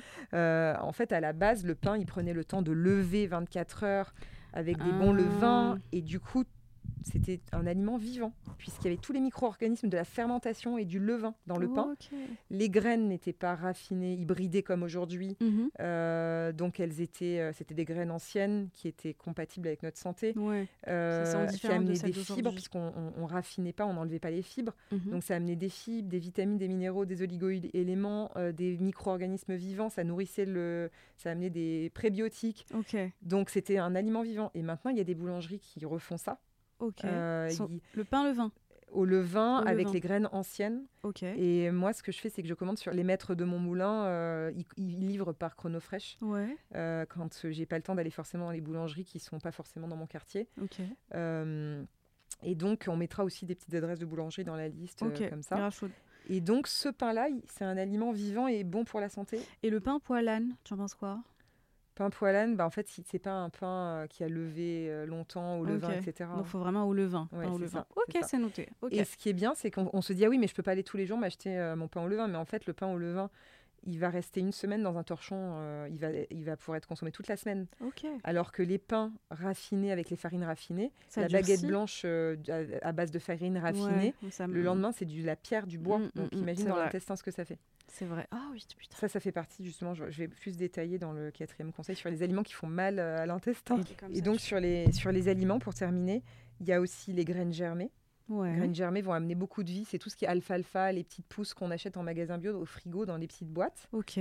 On voit ça, ça s'écrit alfalfa ou euh, brocoli germé. C'est tout ce qui est germé en fait, des petites pousses qui amènent aussi des protéines euh, végétales et beaucoup beaucoup d'enzymes pour la digestion. C'est fabuleux. Mhm. Ça amène de la vie. Il va y avoir euh, les algues, les produits de la ruche, pollen, propolis, etc. Tous les aliments prébiotiques, euh, l'ail, l'oignon, le poireau. Tout ça amène énormément de prébiotiques et de. D'accord. Ok. Euh, chico- la chicorée, les artichauts, les graines de lin, comme j'ai dit pour mon petit déjeuner. Et aussi le tamari, qui est une sauce soja fermentée qui est meilleure que la sauce soja. Parce que comme c'est Tamarin du soja fermenté, Ouais. c'est meilleur pour le système digestif. Tamari, Tamari. voilà, c'est dans les magasins bio au rayon des sauces Ok. Tamari. exceptionnelles. Ok. Vas-y. Et ça peut remplacer le sel aussi. Donc voilà tous ces aliments vivants qui vont Mhm. amener aussi des fibres. Mhm. Le pain au levain, ça amène des fibres. Euh, les céréales complètes aussi amènent Et des du coup, quand ça amène des fibres, tu digères mieux et tes Tu selles sont mieux. T'es t'es rassasié. Ah. Donc tu équilibres ta glycémie. Ok. Voilà. Donc Oui. le- aussi, c'est hyper important euh, quand on mange des aliments raffinés. On fait monter la glycémie, on a des, des- des coups de barre, Ouais. on a des crises d'hypoglycémie, Ouais, bah on oui. a plus envie de sucre Mhm. et, on, on- et donc on, on se met en mode stockage, donc on prend du poids. Ok. Et, on a beaucoup, et quand on, si on n'en prend pas, on a du mal à en perdre. Ok. Voilà, donc ça c'est vraiment hyper important. Et ensuite, le quatrième. Le quatrième point. Le quatrième On va point, d'aliments. c'est vraiment faire attention à, à éviter de consommer des aliments qui vont provoquer des troubles au niveau du système digestif. Et Mhm. donc ça va être les produits laitiers. Ah bah oui. Donc les produits laitiers, pour les raisons dont je t'ai parlé tout Donc à l'heure. là, on parle de fromage. Il n'y a pas Oui. un produit laitier qui. Si, si, si, attends, il y en a qui sont bons. Ah ok, ok, ok. En fait, le problème des produits laitiers, si tu veux, c'est qu'au niveau marketing, communication, ils nous ont fait croire que c'était essentiel à la santé, le lait, le calcium du lait, etc. Mhm. Euh, alors qu'il n'y a aucune preuve scientifique dessus. Il y a un livre Ah qui s'appelle Les mensonges et propagande avec toutes les études scientifiques qui Oh, prouvent wow. que ce n'est pas vrai. Ok. Voilà. Euh, et le problème, si tu veux, derrière tout ça, il y a des vaches qui sont maltraitées. Une vache, ça vit 25 ans. Et en Mhm. fait, dans l'industrie du lait, une vache, elle vit même pas 5 ans, enfermée dans le noir tout le temps, Oula. à être inséminée artificiellement pour, pour, euh, Pouvoir pour la tout le temps traire. avoir des, un, un veau et, et du coup à faire du lait. Ouais. C'est abominable. Donc derrière tout ça, il y a cette abomination qui est déjà atroce. Ouais. Et ensuite, il y a cette, cette intolérance euh, finalement à digérer le lait parce qu'il est fait pour les veaux, euh, qu'il a énormément de caséine et de lactose pour que le veau y prenne énorme et des facteurs de croissance pour que le veau grossisse en peu de temps. Ouais. Euh, alors que nous, c'est quand les bébés, c'est le cerveau qui doit grossir en premier. Mm. Euh, chez le veau, c'est la taille, le squelette, etc. Et donc, euh, donc il y a ce côté-là euh, de la qualité. Et ensuite, euh, et ensuite, ce que je disais tout à l'heure, qu'on on n'est pas capable de bien digérer euh, le lactose Bah oui. euh, et la caséine. Mais la bonne nouvelle, c'est qu'il y a quand même quelques produits laitiers qui sont bons. Ouais. Il faut savoir que le parmesan, le comté, quand ça a plus de 24 mois, Ouais. ça a totalement digéré le lactose et il y a quasiment plus de caséine. Donc, Parmesan et le comté. de plus de 24 mois. Comment, comment on peut savoir si ça. En fait, chez les fromagers, Ouais. C'est marqué. les- Tu leur demandes. l'âge, Ok, donc faut vraiment passer chez un fromager. Tu voilà, peux pas acheter ça au marché.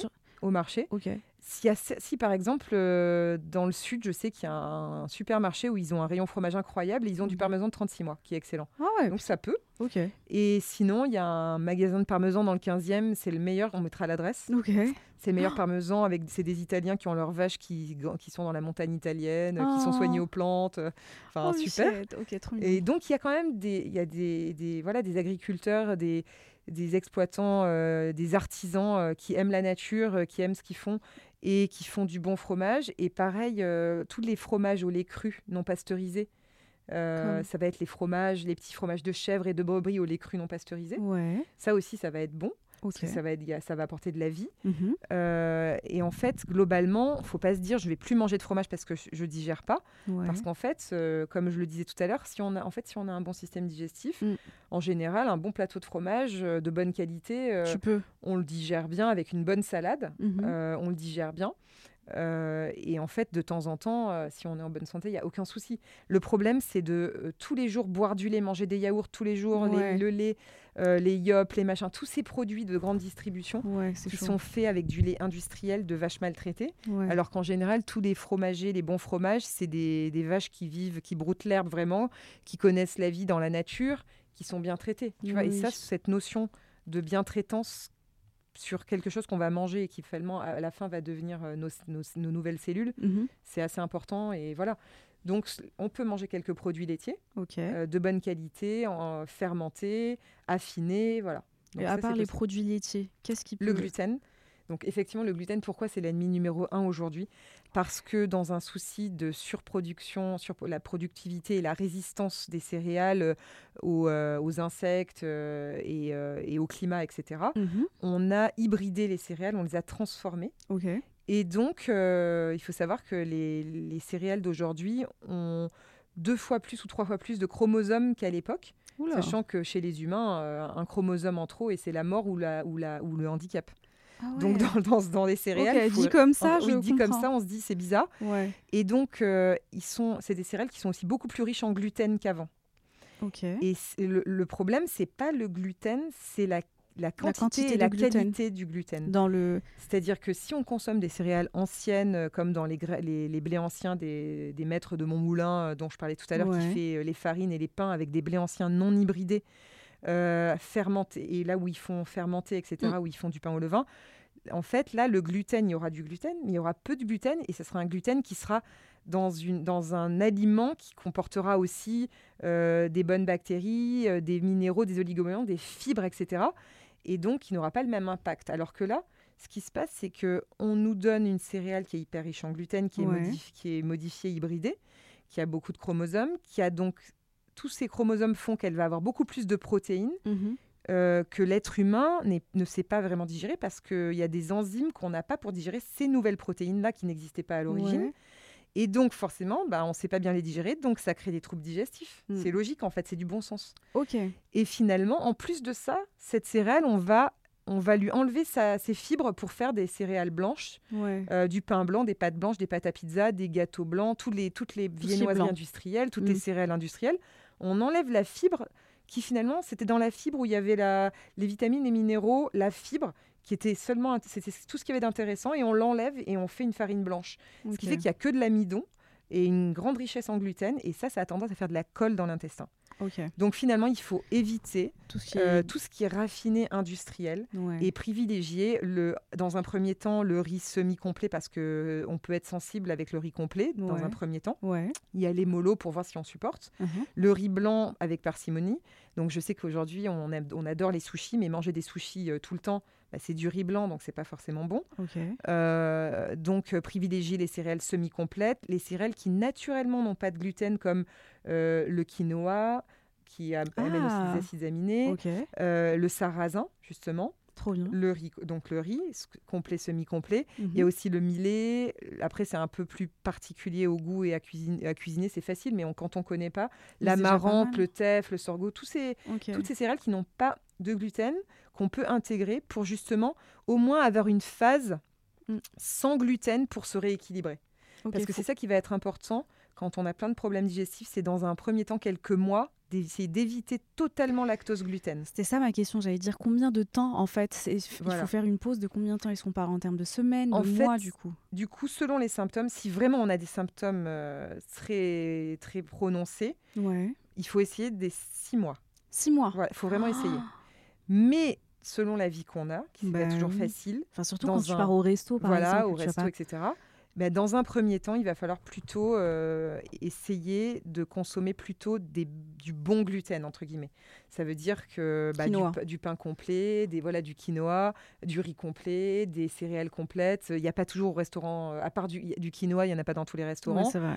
Il faut surtout éviter de demander euh, dans les restaurants euh, des pâtes sans gluten parce qu'elles sont souvent faites à base de farine de maïs, Ah. qui n'est pas vraiment meilleure pour l'intestin. La- farine de maïs. Il faut demander Le maïs, c'est une céréale très récente, elle n'est pas ancienne et en farine, c'est pas vraiment super pour l'intestin. Du coup, si on veut des pâtes. Donc, euh, bah non, mais soit on se dit, soit on se dit par rapport à mon mode de vie, je vais euh, mieux m'hydrater, mieux mastiquer, euh, mettre beaucoup de légumes, par exemple, Oui, ben, pour limiter. Ouais. Pour limiter ben, la- le plat de pâtes au restaurant, on va mettre beaucoup d'huile d'olive dedans et des légumes Ouais. à- avec. C'est ce que font les Italiens. Les Italiens, il y a des les pâtes, il y a souvent des légumes dedans, Ouais, de l'huile d'olive, Mm. c'est logique.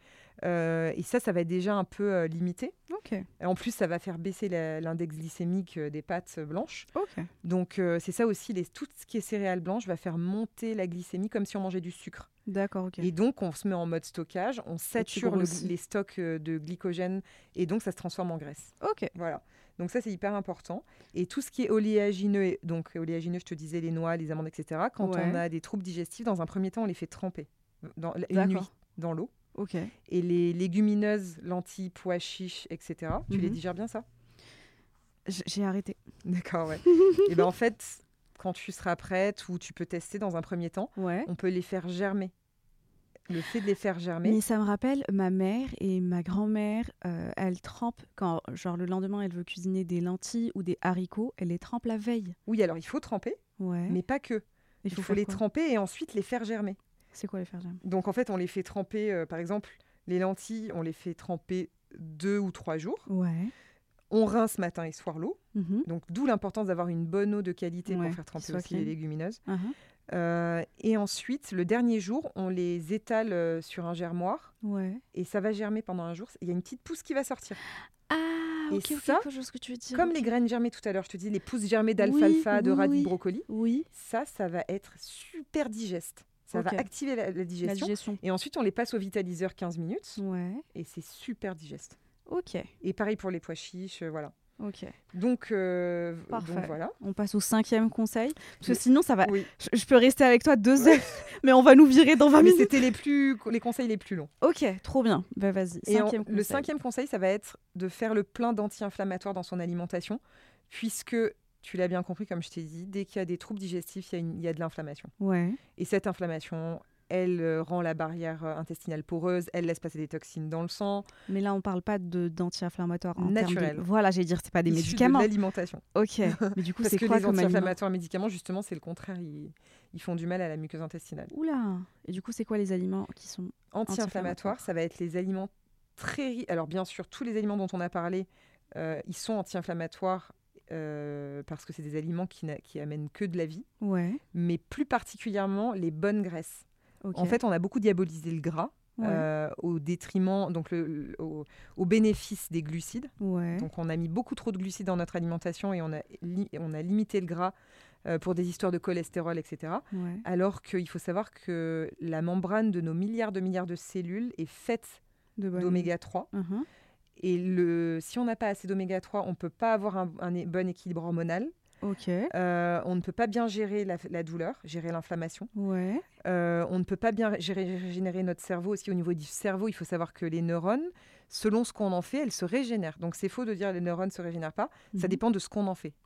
Donc tu vois, euh, on a besoin de ça parce que notre cerveau voilà, est constitué de gras. Euh, et donc on a besoin De bons gras. Vraiment. Comme l'avocat. Et toute la muqueuse intestinale, Mhm. justement, quand elle est enflammée, elle est Mhm. en carence de gras. Mhm. Donc on va la réparer notamment aussi avec des bonnes graisses. C'est Mhm. anti-inflammatoire. Donc ça va être euh, l'avocat, c'est plus des oméga 6. Ah. C'est un très bon aliment, mais c'est c'est pas des oméga 3, c'est des oméga 6. D'accord. Mais c'est un bon aliment aussi. Mhm. Donc c'est des oméga 3, ça va être les huiles dont j'ai parlé. La Oui. cameline, la chanvre, la Chanvre. noix, l'huile de lin en capsule. Ouais. Ça va être tous les petits poissons, les petits poissons comme les sardines, les anchois, les harengs, les maquereaux. Donc tout le monde n'aime pas ça, mais c'est fabuleux. En plus, c'est facile. Je déteste ça. Voilà, le Je foie de dé- morue. Oui, je déteste C'est magnifique le foie de morue. Un toast de foie de morue, c'est fabuleux pour l'intestin. Oh mon dieu, ok. Et sinon, après, ben, les poissons gras comme le saumon. Maintenant, le saumon, c'est un peu compliqué d'être sûr de la qualité à cause de tous les saumons Ouais. d'élevage, etc. Oui. Mais globalement, il faut manger du poisson au moins trois fois par semaine. Ah bon? Ouais. Oh waouh. Voilà. Et pour les personnes qui ont du mal à manger du poisson, bien, en fait, je leur donne en gélule euh, des, des oméga 3 oméga. de poisson. Euh, voire d'autres oméga 3, il y a différentes euh, gélules et la, il faut vraiment une qualité, il faut pas acheter n'importe quoi. Je réalise vraiment que mes Euh. parents mangent comme ça. Ah, tu vois. Ma mère, elle prend des oméga en gélule. Mon père, Ouais. il adore tout ce qui est sardines et Ah, tout. voilà. Enfin, il, il prend du pollen. Mais en fait, ils savent tout. Tu vois Mais ils disent pas. Tu aurais pu leur faire le podcast oui. avec eux. On aurait dû les inviter. Mais pourquoi ils disent pas ce genre Mais, mais c'est vrai, putain, c'est trop bien. C'est du bon sens et les, et les anciens, ils, ils- ça se perd en fait avec toutes ces modes qu'on nous donne, Oui, etc. oui, c'est pas un truc. C'est ça. Ok, donc, Donc, quoi du coup, comme oméga? Voilà. Ensuite, ça va être tous les oléagineux, donc les noix, les amandes, les pistaches, etc., qui sont riches en, en bonne graisse. Ok, mais en petite quantité non plus, faut pas. Non, alors, en fait, il faut savoir que les calories n'existent pas. Voilà, ça, on peut, le- on peut le Si caser ça ici. existe. On peut le caser ici. Non, en fait, si tu veux, c'est la qualité qui compte. Ouais. Les, les calories, en fait, ont été très à la mode, ont été utilisées euh, en 1918 précisément ouais. par une médecin euh, qui a écrit, fait un best-seller aux États-Unis en utilisant les calories pour maigrir. Mhm. Mais il n'y a eu aucune euh, science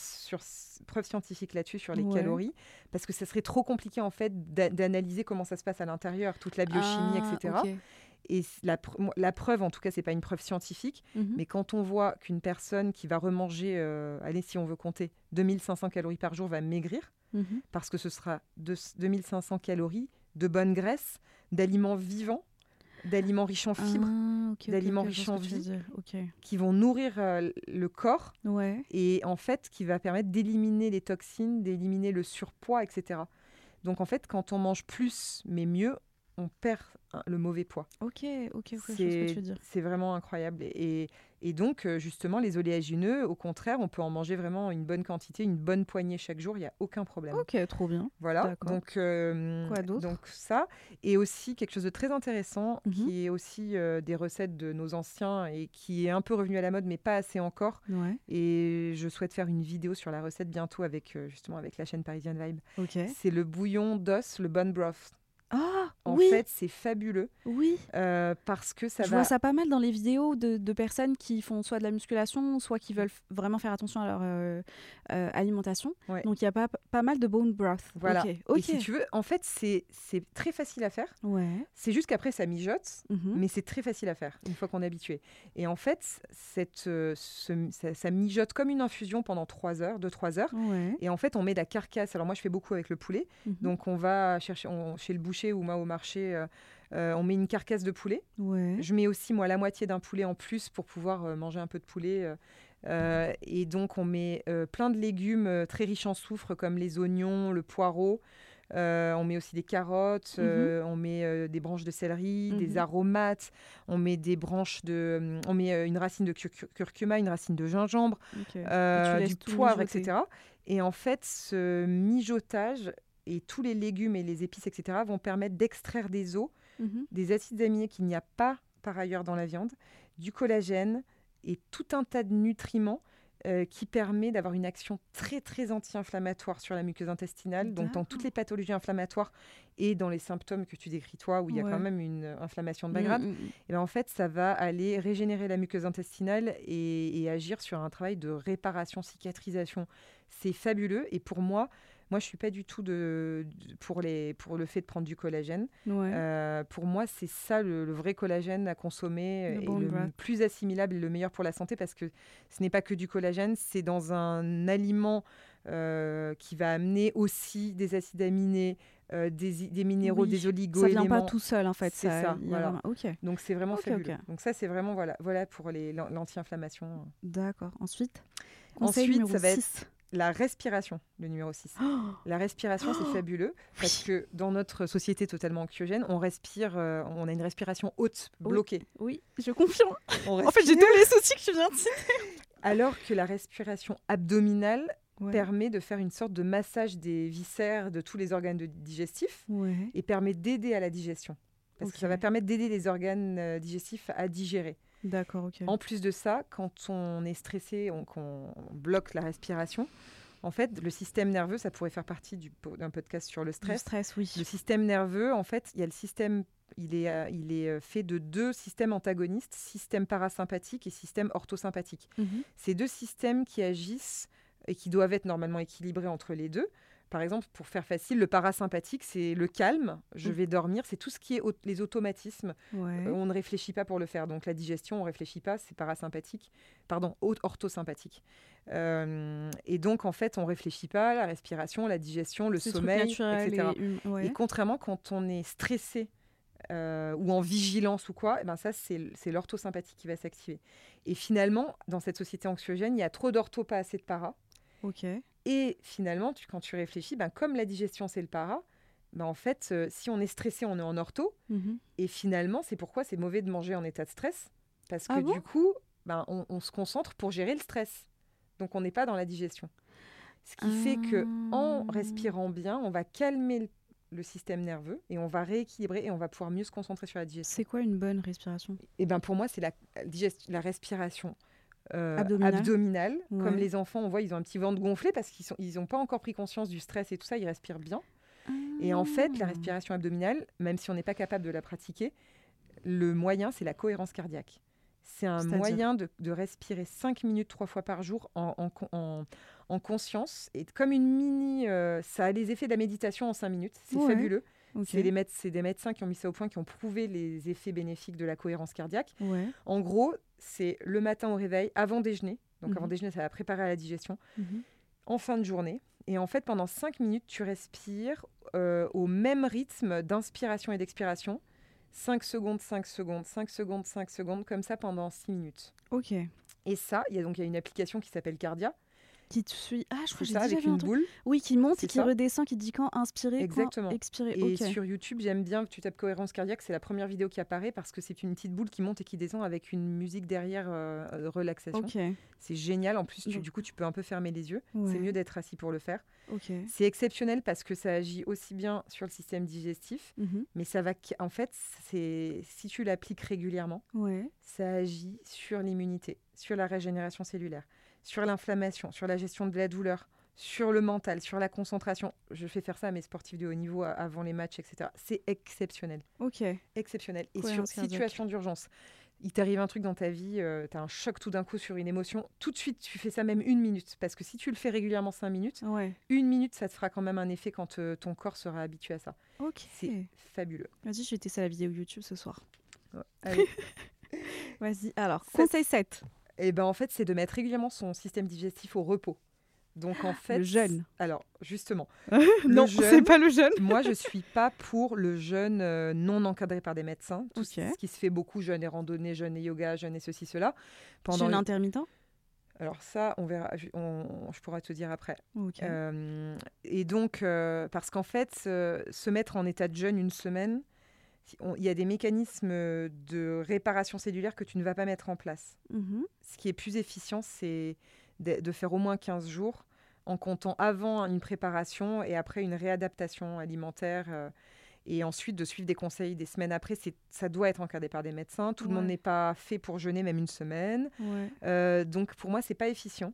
Au contraire, ça peut mettre en, acidi- en acidose, euh, ça peut mettre pas bien, ça peut, ça peut dé- déborder, faire des débordements de toxines qui sont pas bien éliminés. En fait, euh, pour moi, euh, il vaut mieux soit aller carrément dans un centre encadré par des médecins, Ouais. et là c'est fabuleux, soit mettre régulièrement son système digestif au repos, comme tu le dis, jeûne intermittent. Mhm. Mais le problème, c'est qu'aujourd'hui, tout le monde fait un jeûne intermittent en sautant le petit déjeuner. Mais c'est trop facile en fait, puisque Bah oui, mais c'est pas... le, sauter le soir qui est vraiment réparateur, puisque la nuit, il y a tous les systèmes de réparation qui se mettent en place. Mhm. Euh, si on mange euh, et si on mange le, si on mange le soir en général, les personnes qui font le jeûne intermittent vont peut-être vont souvent au resto ou ont une vie un peu mondaine Ouais. euh, et vont se coucher après, etc. Et là, en fait, c'est pas du tout efficient pour la réparation cellulaire. Pareil, si on se couche après avoir mangé trop, trop, trop, ju- trop, trop, trop- mince, pardon. Si on va se coucher euh, juste après avoir mangé, qu'on laisse pas trop de Ah temps, oui, il euh, faut attendre on, combien on a un pic de glycémie, donc on fait, on stocke euh, et on répare pas. Euh, alors que si on fait le jeûne intermittent en sautant le dîner ou en laissant au moins trois heures entre le dîner et le coucher, de dormir. on va activer heures les mécanismes de Oh, réparation. Je suis Ouais. tellement loin de ça. Ouais, je sais. Et donc oui, c'est bien le jeûne intermittent, mais c'est plus efficient en sautant le dîner.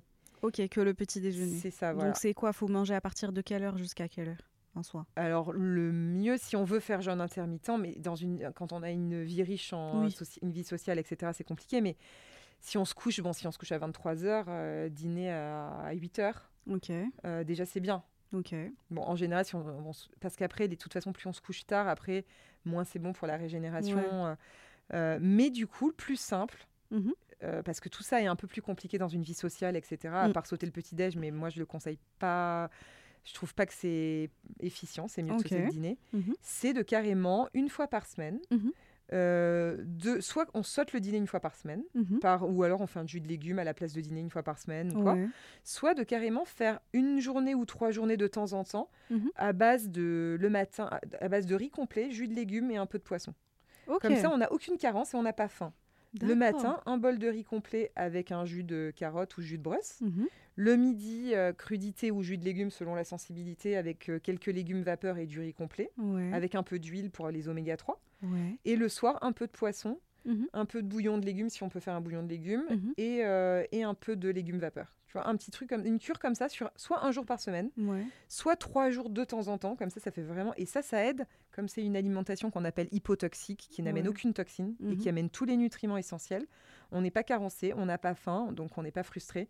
Et c'est, on per- ça permet de, de purifier l'organisme. Donc ça, c'est très, très vertueux parce que ça aide à régénérer le système digestif. C'est anti-inflammatoire, ça soulage, ça apaise. Bah, donc vraiment important. Franchement, je, je- je confirme que le jeûne, en vrai, ça aide beaucoup. Moi, là, du coup, il y a Ramadan qui approche. Oui. Donc, euh, pendant tout le mois, je mange une fois par jour. J'essaie de faire en sorte que ça soit assez complet et de changer un peu d'un jour à l'autre, que de ne pas avoir le même repas chaque soir. Oui. Et c'est vrai que là, du coup, vu que je mange à 20h, là, ça va être 20h, je crois, ou même avant, et que je dors beaucoup plus tard, je mange plus après, parce que j'ai Bien plus sûr, c'est normal. Et ça me donne un peu le temps de digérer. Ouais. Et ok, trop Et bien. alors, pour couper le jeûne, quand, Ouais. pendant le ramadan, eau chaude, absolument. Au chaud. Oh là oh là et- là là. Et les Alors dates, comment je la bois et les froide dates, et les dates c'est, c'est un- ça a beaucoup de sens. Les dates, ça active les sucs digestifs. Ah, c'est très Ok, bien. donc les dates c'est bien. Il faut Eau chaude d'abord et dates. Oh, ok, oh là là. je te dirai comment mon ramadan va se passer. Je te tiendrai au courant. J'ai commencé à boire de l'eau chaude. Oh mon dieu, vous n'êtes pas prêts. ok, donc, Donc vraiment, ouais, c'est- huitième. c'est- et ça c'est mieux, c'est mieux parce que même les personnes qui me disent ah j'ai fait trois jours de, de pommes, trois jours de raisin, Ouais. trois- non en fait ça c'est- ça va pas. Ouais, Ça j'ai j'ai des copines qui ont fait ça. Ça donne faim. C'est des- c'est quand même des, même si les- le sucre des fruits est bon pour la santé, mais là c'est un excès de fruits. C'est too much. euh, ça fait des carences, frustration, on reprend du poids. Là, on- là c'est parfait. ok, ok, c'est parfait. vas-y, je note. Et ça, c'est inspiré de la cure de Paulette pour toi, qui était une hygiéniste fabuleuse, une pionnière dans la nutrition, qui est, Ouais. qui est partie il y a pas trop long- il y a pas longtemps. J'ai eu la chance de la connaître. Ok, trop bien. Exceptionnelle. C'était une pionnière dans la nu- micronutrition. Ah bah vas-y, je note. J'espère que toi aussi tu notes. donc là, on est au conseil numéro 8. Et 8, Je crois. ça va être euh, là, là on est on est bien, je pense. Le, le 8, c'est euh, pour les personnes qui ont tendance à la constipation et au barbouillage, etc. Ouais. euh, qui sentent qu'elles digèrent mal ou, Ouais. ou trop longtemps, c'est trop long, etc. Normalement, déjà, en, en appliquant les premiers conseils, Ouais, ça ça devrait, devrait mieux se passer. aller. Mhm. Mais s'il y a toujours un peu de constipation, problème de transit, etc., très facile. Alors, pour les plus courageux, mais moi j'adore ça, quand on aime l'huile d'olive et le goût du jaune d'œuf, à jeun après le verre d'eau chaude, c'est de manger un jaune d'œuf qu'on n'a pas fait cuire. Par contre, pas le blanc. hein. Le blanc, on Le ne le blanc, sait pas. vire. Non, que le jaune, Ouais. mais mélangé avec un peu d'huile d'olive et on mange ça. Plusieurs matins, c'est fabuleux. Attends, mais pas cuit? Mais le jaune d'œuf, en fait, il reste, euh, il est meilleur pour la santé quand il n'est pas cuit. Mhm. Donc dans l'œuf coq, oui. œuf à la poêle ou mollet, quand il est peu cuit ou pas cuit, quand il reste coulant, c'est comme ça qu'il est mieux assimilé parce qu'il a des oméga 3, des acides aminés. Ouais. Donc c'est mieux assimilé si c'est pas cuit. Donc ça veut dire qu'en plus de ça, au-delà de- de- d'activer le transit, avoir un meilleur transit, c'est hyper bon pour la santé parce que ça va amener l'huile d'olive qui est exceptionnelle. C'est les oméga 9 et les polyphénols de l'huile d'olive sont exceptionnels pour la santé. Ouais. C'est bon pour le système digestif aussi, l'huile d'olive. Mhm. Euh, c'est bon pour le foie, c'est bon pour la peau, c'est bon pour les artères. L'huile d'olive, c'est une panacée, il faudrait en mettre à tous les repas. Ok. Et le jaune d'œuf qui est exceptionnel en termes d'acides aminés ultra assimilables et d'oméga 3, Euh, de vitamine D aussi, d'oligo-éléments. Et mets donc pas ce de- petit mélange, Tu mets pas de sel, pas de Non, rien, non, non, comme ça. Oh mais on Dieu. peut le, le faire en shot si on. Bah, je vais peu- faire un shot voilà. en fait. Je, je peux pas le déguster, c'est impossible. Et pour les moins courageux, mais franchement, ça serait dommage de s'en priver parce que franchement, c'est exceptionnel. Ou alors on se bouche le nez, on lave le cul sec. Ça euh, c'est moi. voilà. Demain matin, ça c'est moi avec le Mm. nez bouché. Mais il y a aussi un deuxième, euh, une deuxième solution qui est un peu moins, moins forte en goût. C'est quoi? C'est de prendre les graines de lin dont je parlais tout à l'heure. Oui. Cette fois, on les mixe pas. On les met dans un petit verre d'eau, donc de la bonne eau, Mon père, il fait ça. et on et les tu- laisse toute la nuit. Oui, Voilà. oui. Et donc, alors, on peut soit les laisser toute la nuit et le prendre à jeun après son verre d'eau chaude et Ouais. boire tout. Ouais. En fait, ça va créer euh, tout un gel autour de chaque graine. Donc là, on va pas les consommer pour les oméga 3, on va les consommer pour le gel que ça crée autour, D'accord. qui va permettre de ramollir les sels, de, rééquilibrer le transit. Donc c'est fabuleux. il faut couvrir le verre ou pas? Non, c'est pas la peine. On peut, hein, mais. Et alors, soit on le fait le matin à jeun, soit aussi on peut très bien le faire. euh, moi, j'aime bien aussi le donner, plutôt le faire tremper toute la journée et le boire au coucher. Parce que comme on est allongé, ça va Ah, permettre de travaille, euh, tout bien. Ouais, j'aime bien aussi. Donc, ça, c'est ces deux solutions cocktail. euh, pour les, la constipation. cocktail transit. et- Oh, c'est magnifique. Parce qu'il faut surtout pas prendre de, de laxatif. Ouais. Euh, ça, ça détruit le charbon vraiment. aussi. Comment? Le charbon?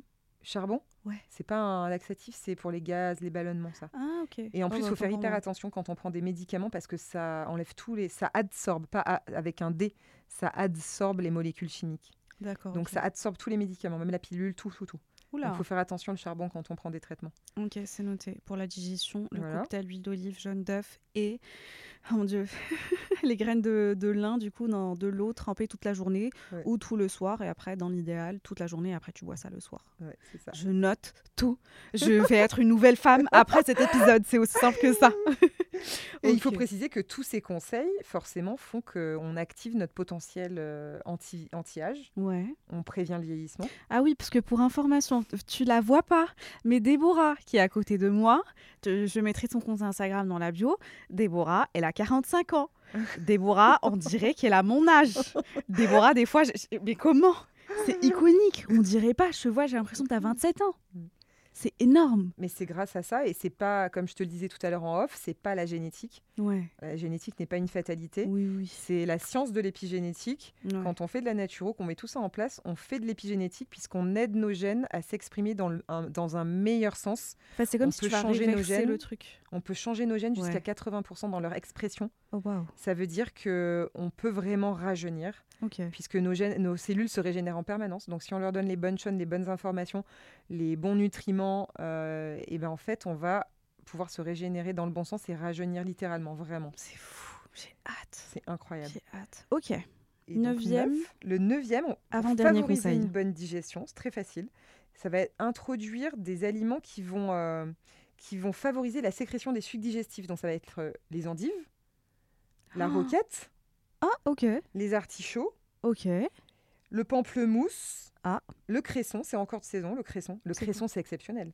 Je connais pas du tout. C'est délicieux. Alors, c'est pas, on ne trouve pas partout, mais au marché, en général, on en trouve. Ouais. C'est tellement bon. C'est très riche en chlorophylle. On dirait une, on dirait une botte d'herbe aromatique. Ok. Et en fait, c'est très, très riche en chlorophylle qui est ultra détoxifiante. Oui, ça c'est super bien. Je le vois, euh, mais en Voilà. pharmacie, du coup, je le vois en pharmacie. Ah, voilà. Ok. Donc je savais Et pas qu'il y avait un aliment voilà. qui en avait. Et ça a un petit goût un peu piquant, poivré, délicieux. On peut faire les veloutés, les pestos avec le cresson. C'est fabuleux. D'accord. Délicieux. Ok. Euh, et donc tout ça va permettre de- de- de- d'activer la sécrétion des enzymes digestifs, donc c'est très bon pour la santé digestive. D'accord. Ok. Et ensuite les tisanes.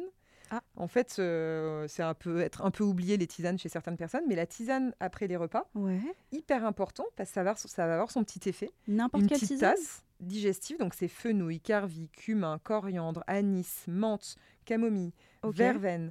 Donc dans tous les restaurants, vous demandez au moins une- il y a au moins verveine, menthe, Ouais. camomille, ils ont. Donc ça- Et après coup, il y a des mélanges qui existent euh, qu'on peut avoir à la maison qui sont super bons. Euh, ben, en fait, ça va permettre euh, d'activer la digestion. Quand on n'a pas assez de sucre digestif, etc., Ouais. ça permet de- de- d'activer les processus de bonne digestion. D'accord. Bah là, j'ai commencé à reprendre dernièrement parce que j'ai quelqu'un dans ma vie qui, qui en boit beaucoup. Et du coup, je suis en mode Ah, pourquoi très bien. Et donc, du coup, je bien. commence à un peu. Ok, trop bien. Ouais, vraiment très bien. D'accord. Ah oui, avant que j'oublie, on va parler du café ou pas? Oui, c'est les cinq euh, nuisibles. Ok, ok, bah vas-y. Oui. Et le dixième, Conseil. le dixième conseil, c'est plutôt une action. Ouais. Ça va être, euh, si tu veux justement savoir si tu es en hyperacidité ou, hypo. hypoacidité, c'est un test très facile à faire le matin à jeun. Ouais. Donc tu prends un quart de cuillère de bicarbonate de soude alimentaire qui se trouve au magasin bio. Mhm. Tu mets dans 100 ml d'eau tiède Ok. et tu bois ça à jeun. Et là, tu vas roter. tu vas faire un rototo. Ok. Si tu rotes tout de suite, Ouais. c'est que tu es en hyperacidité. Ok. Si tu rotes dans les 1 à 2 minutes, c'est parfait. Ok. Ça veut dire que tu es en hypo. Si- Non, si tu, rotes, si tu rotes dans les 1 à 2 minutes, c'est bon, c'est équilibré. Ah, ok. Si tu rotes entre 2 et 3 minutes, tu es déjà un peu en, en pas assez d'acidité, hypoacidité. Et si tu rotes au bout de 3 à 5 minutes, tu es vraiment en hypo, super hypoacidité, pas assez d'acidité. Et l'acidité est essentielle à la digestion. Donc, Ça permet de digérer les protéines. C'est un milieu, de, je te disais tout à l'heure, l'estomac a un milieu acide essentiel à la digestion. donc faut roter une à deux minutes après avoir bu. Voilà. Et si c'est tout de suite ou après, c'est qu'il y a un déséquilibre. Hypo, Et ça, tu le fais sur plusieurs jours, comme ça, tu es sûr. Ok. Et Pas ça, juste, ça euh, permet de te dire, euh, ben, en fait, voilà, je vais mettre en place tous les conseils et d'ici un mois, je vais refaire le test. Tu vois, je- tu- Oui, et ça permet comme de. ça tu te fais un petit bilan et ça, c'est vraiment facile, tout le monde peut le faire, c'est pas cher, Ouais. c'est facile et tout ça. Donc Ok, voilà. ok. Oh, trop bien. Donc là, c'était les 10 conseils. Franchement, si avec ces 10 conseils-là, ta vie ne change pas, je ne sais pas ce qu'on peut faire pour toi, ok? Mais moi, je sens que ma vie, elle a changé après cet épisode. Mais je veux quand même qu'on finisse avec les 5 trucs, je sais pas, aliments, je sais pas, X, à toi. Habitude ou. Voilà, nuisibles et qui sont vraiment nocifs. Et en fait, on réalise pas. Du coup, je sens que le café arrive. Numéro 1. Oh mon dieu La caféine. En fait, c'est ça agit euh, directement sur, euh, sur, le, sur le cerveau. Ouais. Puisque c'est quand on boit un café, normalement, on sent que ça nous, ça permet de mieux nous concentrer, ça nous stimule, ça Oui. nous dynamise. Ouais. Mais en fait, euh, cette action est bonne si on en boit un par Mhm. jour, pas plus, et plutôt en milieu de matinée. Parce qu'en fait, tout ce qu'on fait, boire un café à jeun, Ouais. euh, c'est hyper mauvais parce que le matin, au réveil, on a un pic de cortisol. Ok. Le cortisol, en fait, ça nous permet d'être en action, d'être euh, réveillé. euh, et, mais c'est aussi le cortisol, une hormone qu'on va sécréter trop souvent et plus qu'on ne le devrait à cause du stress. Mhm. Et quand on boit le café le matin à jeun, on va activer et entrer, ça va, on va entrer en compétition avec le cortisol, mais on va aussi entraîner cette suractivation du cortisol. Et donc, ça va épuiser le système nerveux, D'accord. mais ça va aussi agir parce que le cortisol, en fait, c'est une, une- une- une hormone qui va être hyperglycémiante. Mhm. Ça va faire monter la glycémie à jeun. D'accord. Donc, à double titre, c'est hyper mauvais pour le système nerveux et c'est hyper mauvais pour le système digestif parce que ça va activer la glycémie, ça va faire monter la glycémie. Mm. Et en fait, euh, si après on en boit plus tout au long de la journée, Mm.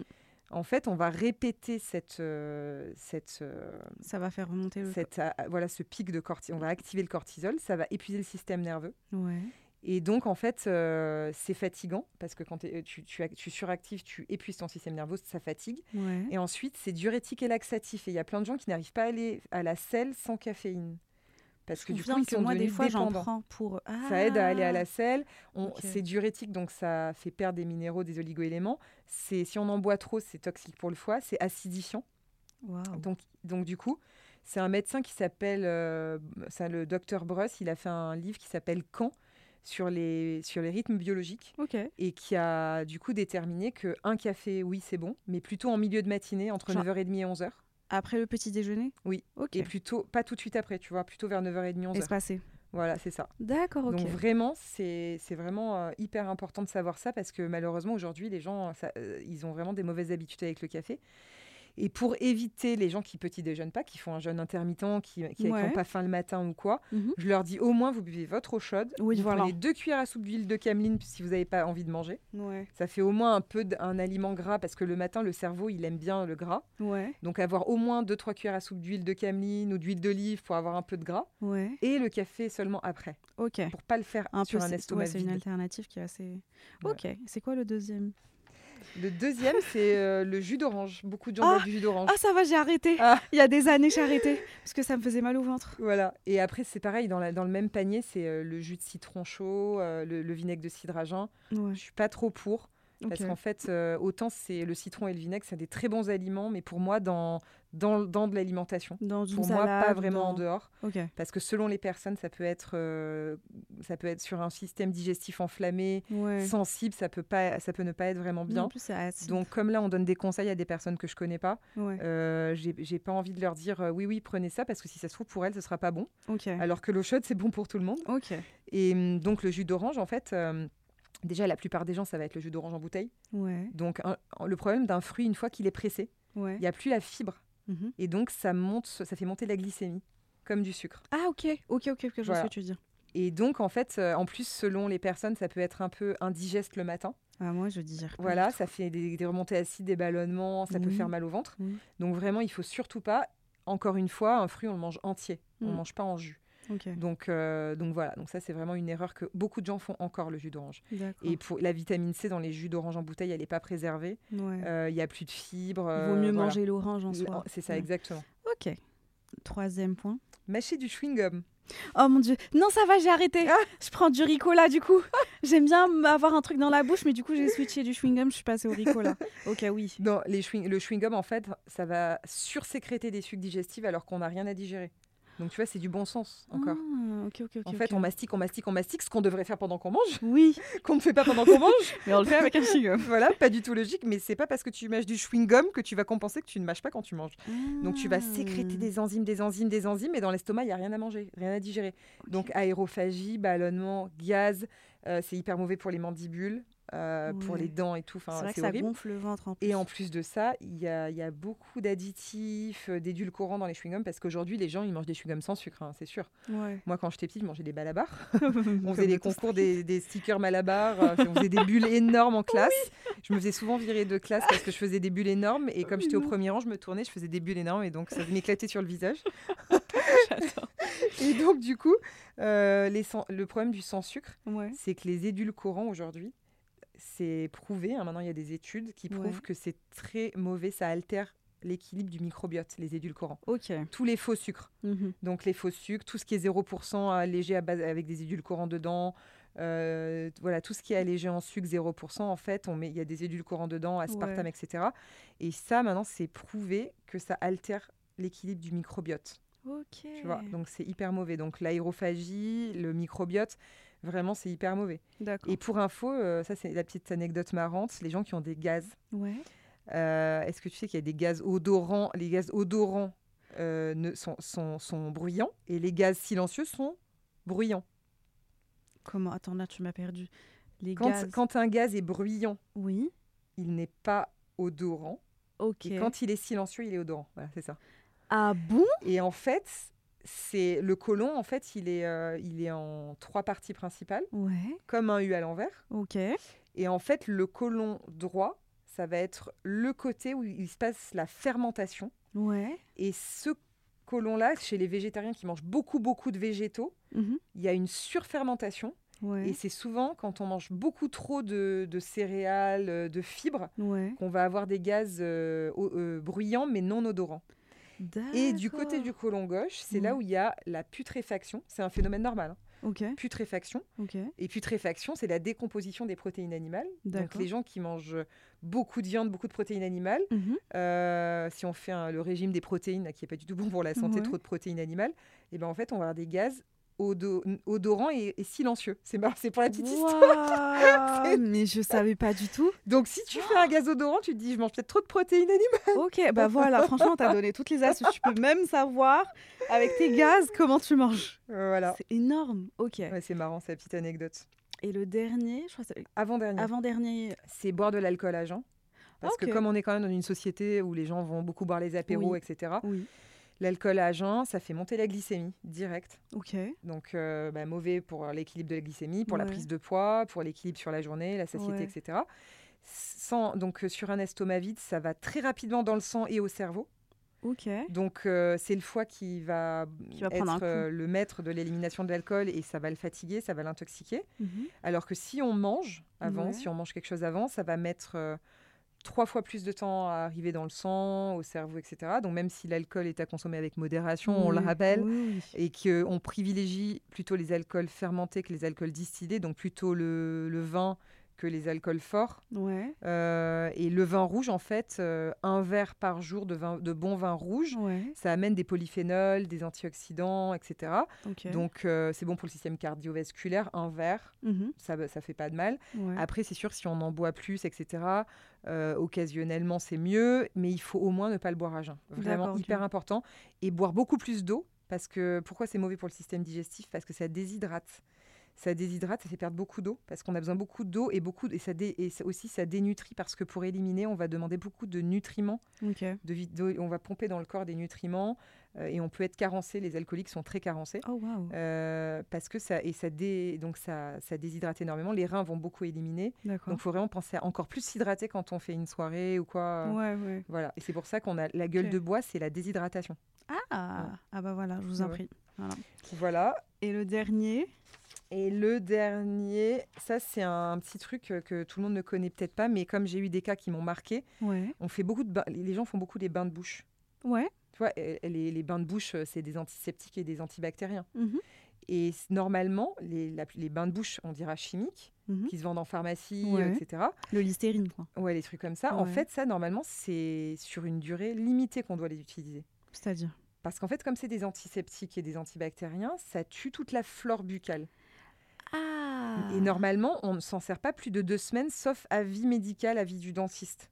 D'accord. Mais dans, moi, j'ai vu, c'est de mon expérience avec mes consultants, Mhm. des personnes qui me disent euh, j'ai mal au ventre comme des ulcères, nanana. Ok, donc euh, au fil de la consultation, vous faites toutes les, je demande toutes les habitudes. C'est pour ça qu'en naturo, on demande toutes les habitudes à la personne parce que la moindre petite chose peut me dire. peut- ouais, que Et donc la personne me dit en fait, je fais un bain de bouche depuis euh, 20 ans. Ouais. Euh, et je le fais pur parce que je trouve que ça, ra- ça, ça, rafraîchit, ça donne bonne haleine. Et même j'en avale un peu des fois et tout. Euh, Et en fait, il avait comme des ulcères. Oula. Il a arrêté au bout d'une semaine, il avait plus mal au ventre. Donc c'est pour ça que je trouvais que c'était important, même si c'est peut-être pas tout le monde, parce que des personnes font ça. Mais moi, j'en fais, mais du coup, faut, faut en faire combien? Alors, s'il y a une pathologie dentaire, Non, il n'y a pas de pathologie, c'est juste pour euh, mais ça, je te dis euh, pour, les, pour ceux qui nous écoutent, Oui. si jamais oui, et que c'est conseillé par le dentiste, etc., sur court terme, c'est normal. Mais ensuite, au quotidien, Ouais. En fait, les bains de bouche, moi je fais des bains de bouche, euh, ça s'appelle balloflurin à la propolis. C'est un bain de bouche à la propolis. La Ouais. propolis, c'est hyper antiseptique et antibactérien, mais naturel et compatible avec notre flore. Ça respecte notre flore buccale. Et si tu détruis ta flore buccale avec euh, des euh, bains de bouche chimiques, Mhm. en fait, ça va après ça se prolonge dans l'œsophage. Ouais. Et ça peut détruire aussi euh, le reste de la flore si tu en fais trop souvent, etc. Parce que tout est relié dans le système digestif. D'accord. Et donc, euh, y a des, donc le bain de bouche à la propolis, c'est fabuleux. Mhm. Et donc, euh, le bain de bouche aussi euh, en- au- à base d'oligo-éléments de la marque Catalion, qui est exceptionnel. Et celui-là, on peut l'avaler. Carrément, Ah, parce que du coup, c'est bon pour l'estomac et tout ça. Et du coup, faut. Et ça, tu Une peux faire tous les jours, ça. Ah, tous les jours Tu peux Une faire fois si par jour bien. ou- Si t'aimes bien, tu fais une fois par jour. Ouais, parce que ça, c'est complètement compatible, naturel. Au contraire, ça va équilibrer notre flore buccale, ça va renforcer les bonnes bactéries dans notre flore buccale. Donc, c'est vertueux. D'accord. tu Mais si j'ai pas ça, si j'ai l'hystérine, par exemple, j'ai encore euh, une bouteille de l'hystérine. Je Bah, pas tu faire la ça. gardes dans ta pharmacie pour si jamais tu fais des soins dentaires ou quoi. Mais j'en fais pas tous les jours. Non, non. surtout pas. Ok. Et ça, je trouvais que c'était important parce que Oui, ça peut. C'est fou, mais je parlais hier de ma bouteille de littérine. J'ai la grosse, elle est presque finie. Ouais. Oh mon dieu Oh mon dieu Bon, dis-moi, c'est bon, on a fini. Il Oui. n'y a pas d'autre. Ok. mais c'est énorme, franchement, tout ce que je viens d'apprendre là avec toi. Et j'imagine la personne qui est en train d'écouter, elle aussi. Parce que franchement, on a tellement appris. Il y a des trucs que je savais pas. Je suis choquée et tu me rassures aussi sur d'autres sujets, donc c'est énorme. Et je me dis qu'en fait, la plupart des gens, ils savent même pas que à travers la naturopathie, tu peux régler tellement de soucis et avant même fin de partir et passer fin directement soigner avec des médicaments enfin moi j'ai mal au ventre intestin on me dit directement euh, médicaments alors qu'en fait Exactement. il y a d'autres choses à faire donc c'est trop bien Et on- aussi, si tu veux, on aurait pu dire que c'était bien de prendre des probiotiques parce que c'est Oui. très à la mode. ouais Mais pourquoi je ne l'ai pas mis dans mes 10 points? Ouais Parce que j'estime qu'on doit d'abord passer par toutes les choses naturelles. naturel avant de Parce que c'est fait. si on te dit va prendre des probiotiques, ça peut soulager, on dit ah je me sens mieux, etc. ouais Mais si tu changes pas ton alimentation, que tu mastiques pas, que tu t'hydrates pas bien, que tu n'intègres pas tous les aliments vivants dont j'ai parlé, ouais que tu en arrêtes- que t'arrêtes pas certaines habitudes délétères, en fait le probiotique, euh, tu vas payer une fortune, mais en fait ça règle pas la base, la cause. Et en Oui. naturopathie, on s'attaque toujours à la cause. oui des symptômes. Non, Alors que là, prendre euh, le probiotique direct, on dirait bon, c'est un peu, un peu de, de la de l'automédication verte, Ouais. tu vois. oui Euh, donc c'est sûr que par contre, si on doit, si on prend des médicaments ou des antibiotiques, il faut en prendre en même temps, ça c'est sûr. ok Mais après, euh, c'est mieux de commencer par les 10 conseils. ouais Et ensuite, moi, les probiotiques, j'aime bien les conseiller en one-to-one quand je sais à qui j'ai affaire, comment je vais les donner, à quel moment, ouais euh, lesquels. C'est, tu vois, c'est pour ça- ça. ça je sais que ça, ça pourrait être une question parce que c'est très à la mode et les gens en prennent beaucoup. mais ils savent Mais pas moi, j'ai cette vision-là sur les probiotiques. Ok, ok, trop bien.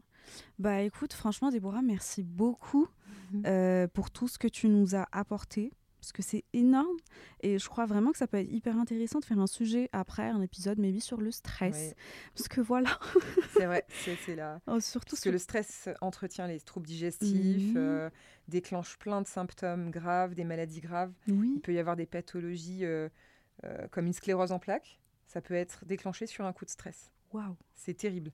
Donc vraiment, le stress, c'est hyper important de bien le gérer. Mais déjà, en, en apaisant son système digestif, Ça va on aider va un mieux peu. gérer le stress. Ah, ok, bah trop bien. Bah Et écoute, tu sais, sur le mot de la fin, on peut citer une phrase d'une épigéné- une épigénéticienne qui explique que c'est fabuleux de savoir que tout n'est pas déterminé par les gènes, Ouais. parce que ça donne un message d'espoir, Mhm. ça redonne le pouvoir d'action ouais. entre les mains de chacun, Oui. de se dire que finalement, j'ai le pouvoir d'agir sur mon comportement quotidien Mm. pour vivre mieux plus longtemps et, et me sentir mieux. Ah bah oui. Donc c'est un message d'espoir, Ouais. de se dire, bah, en fait, oui, j'ai un vrai pouvoir entre les mains, ça Mm. coûte pas cher, tout ce que j'ai cité. Bah oui. Euh, si euh, mieux manger, ça coûte un peu plus cher. Mais euh, voilà, quand on n'a pas les moyens d'acheter trop de viande ou de poisson, déjà les œufs, enfin voilà, tout ce que Ouais. j'ai cité, Mm, mm, on mm. peut quand même agir, améliorer, même quand on n'a pas beaucoup de moyens, parce que j'ai de tout dans mes clients et dans mes clients qui n'ont pas forcément de moyens, on réussit à aller bien mieux quand même, for- sans forcément avoir beaucoup de moyens. Quoi. Trop bien, franchement trop bien. Bah écoute, merci beaucoup pour tout ce que tu nous as apporté. Et on va tout te mettre dans la bio, tous les liens, tous les Ouais, endroits, les sûr. conseils, les huiles et tout. Vraiment, ça, ça va être une dissertation la bio, mais c'est bien parce que déjà, ça va me servir à moi comme note, parce que j'ai pas, noté pendant le- le- l'épisode, donc j'ai trop hâte de, que tu m'envoies tout ça et j'espère que ça va aider. Et merci encore d'avoir accepté d'être là Avec nous. grand plaisir et, Voilà. euh, et au plaisir de vous faire du bien à tous, parce que, comme je le disais, l'influence euh, dans le bon sens, euh, Ouais. c'est possible et, et c'est Complètement. c'est vertueux et, et c'est tout à ton honneur. Donc je suis très fière euh, Bah, d'avoir fait mon premier podcast avec toi. Mais moi aussi, je suis contente. J'ai plein de premières fois, je suis contente. C'est l'impression d'être. C'est spécial. Je suis trop contente. Bon, bah, sur ce, je te dis euh, bonne journée, bonne semaine. Bonne journée. Et à la semaine prochaine. Bon week-end. Bye, guys. Bye. Planning for your next trip? Elevate your travel style with Quince. Quince has all the jet setting essentials you'll want for your next getaway, like European linen, premium luggage options, buttery soft Italian leather bags, and so much more. And is all priced at 50 to 80% less than similar brands. Plus, Quince only works with factories that use safe and ethical manufacturing practices. Pack your bags with high-quality essentials you'll be wearing for vacations to come with Quince. Go to quince.com slash pack for free shipping and 365-day returns.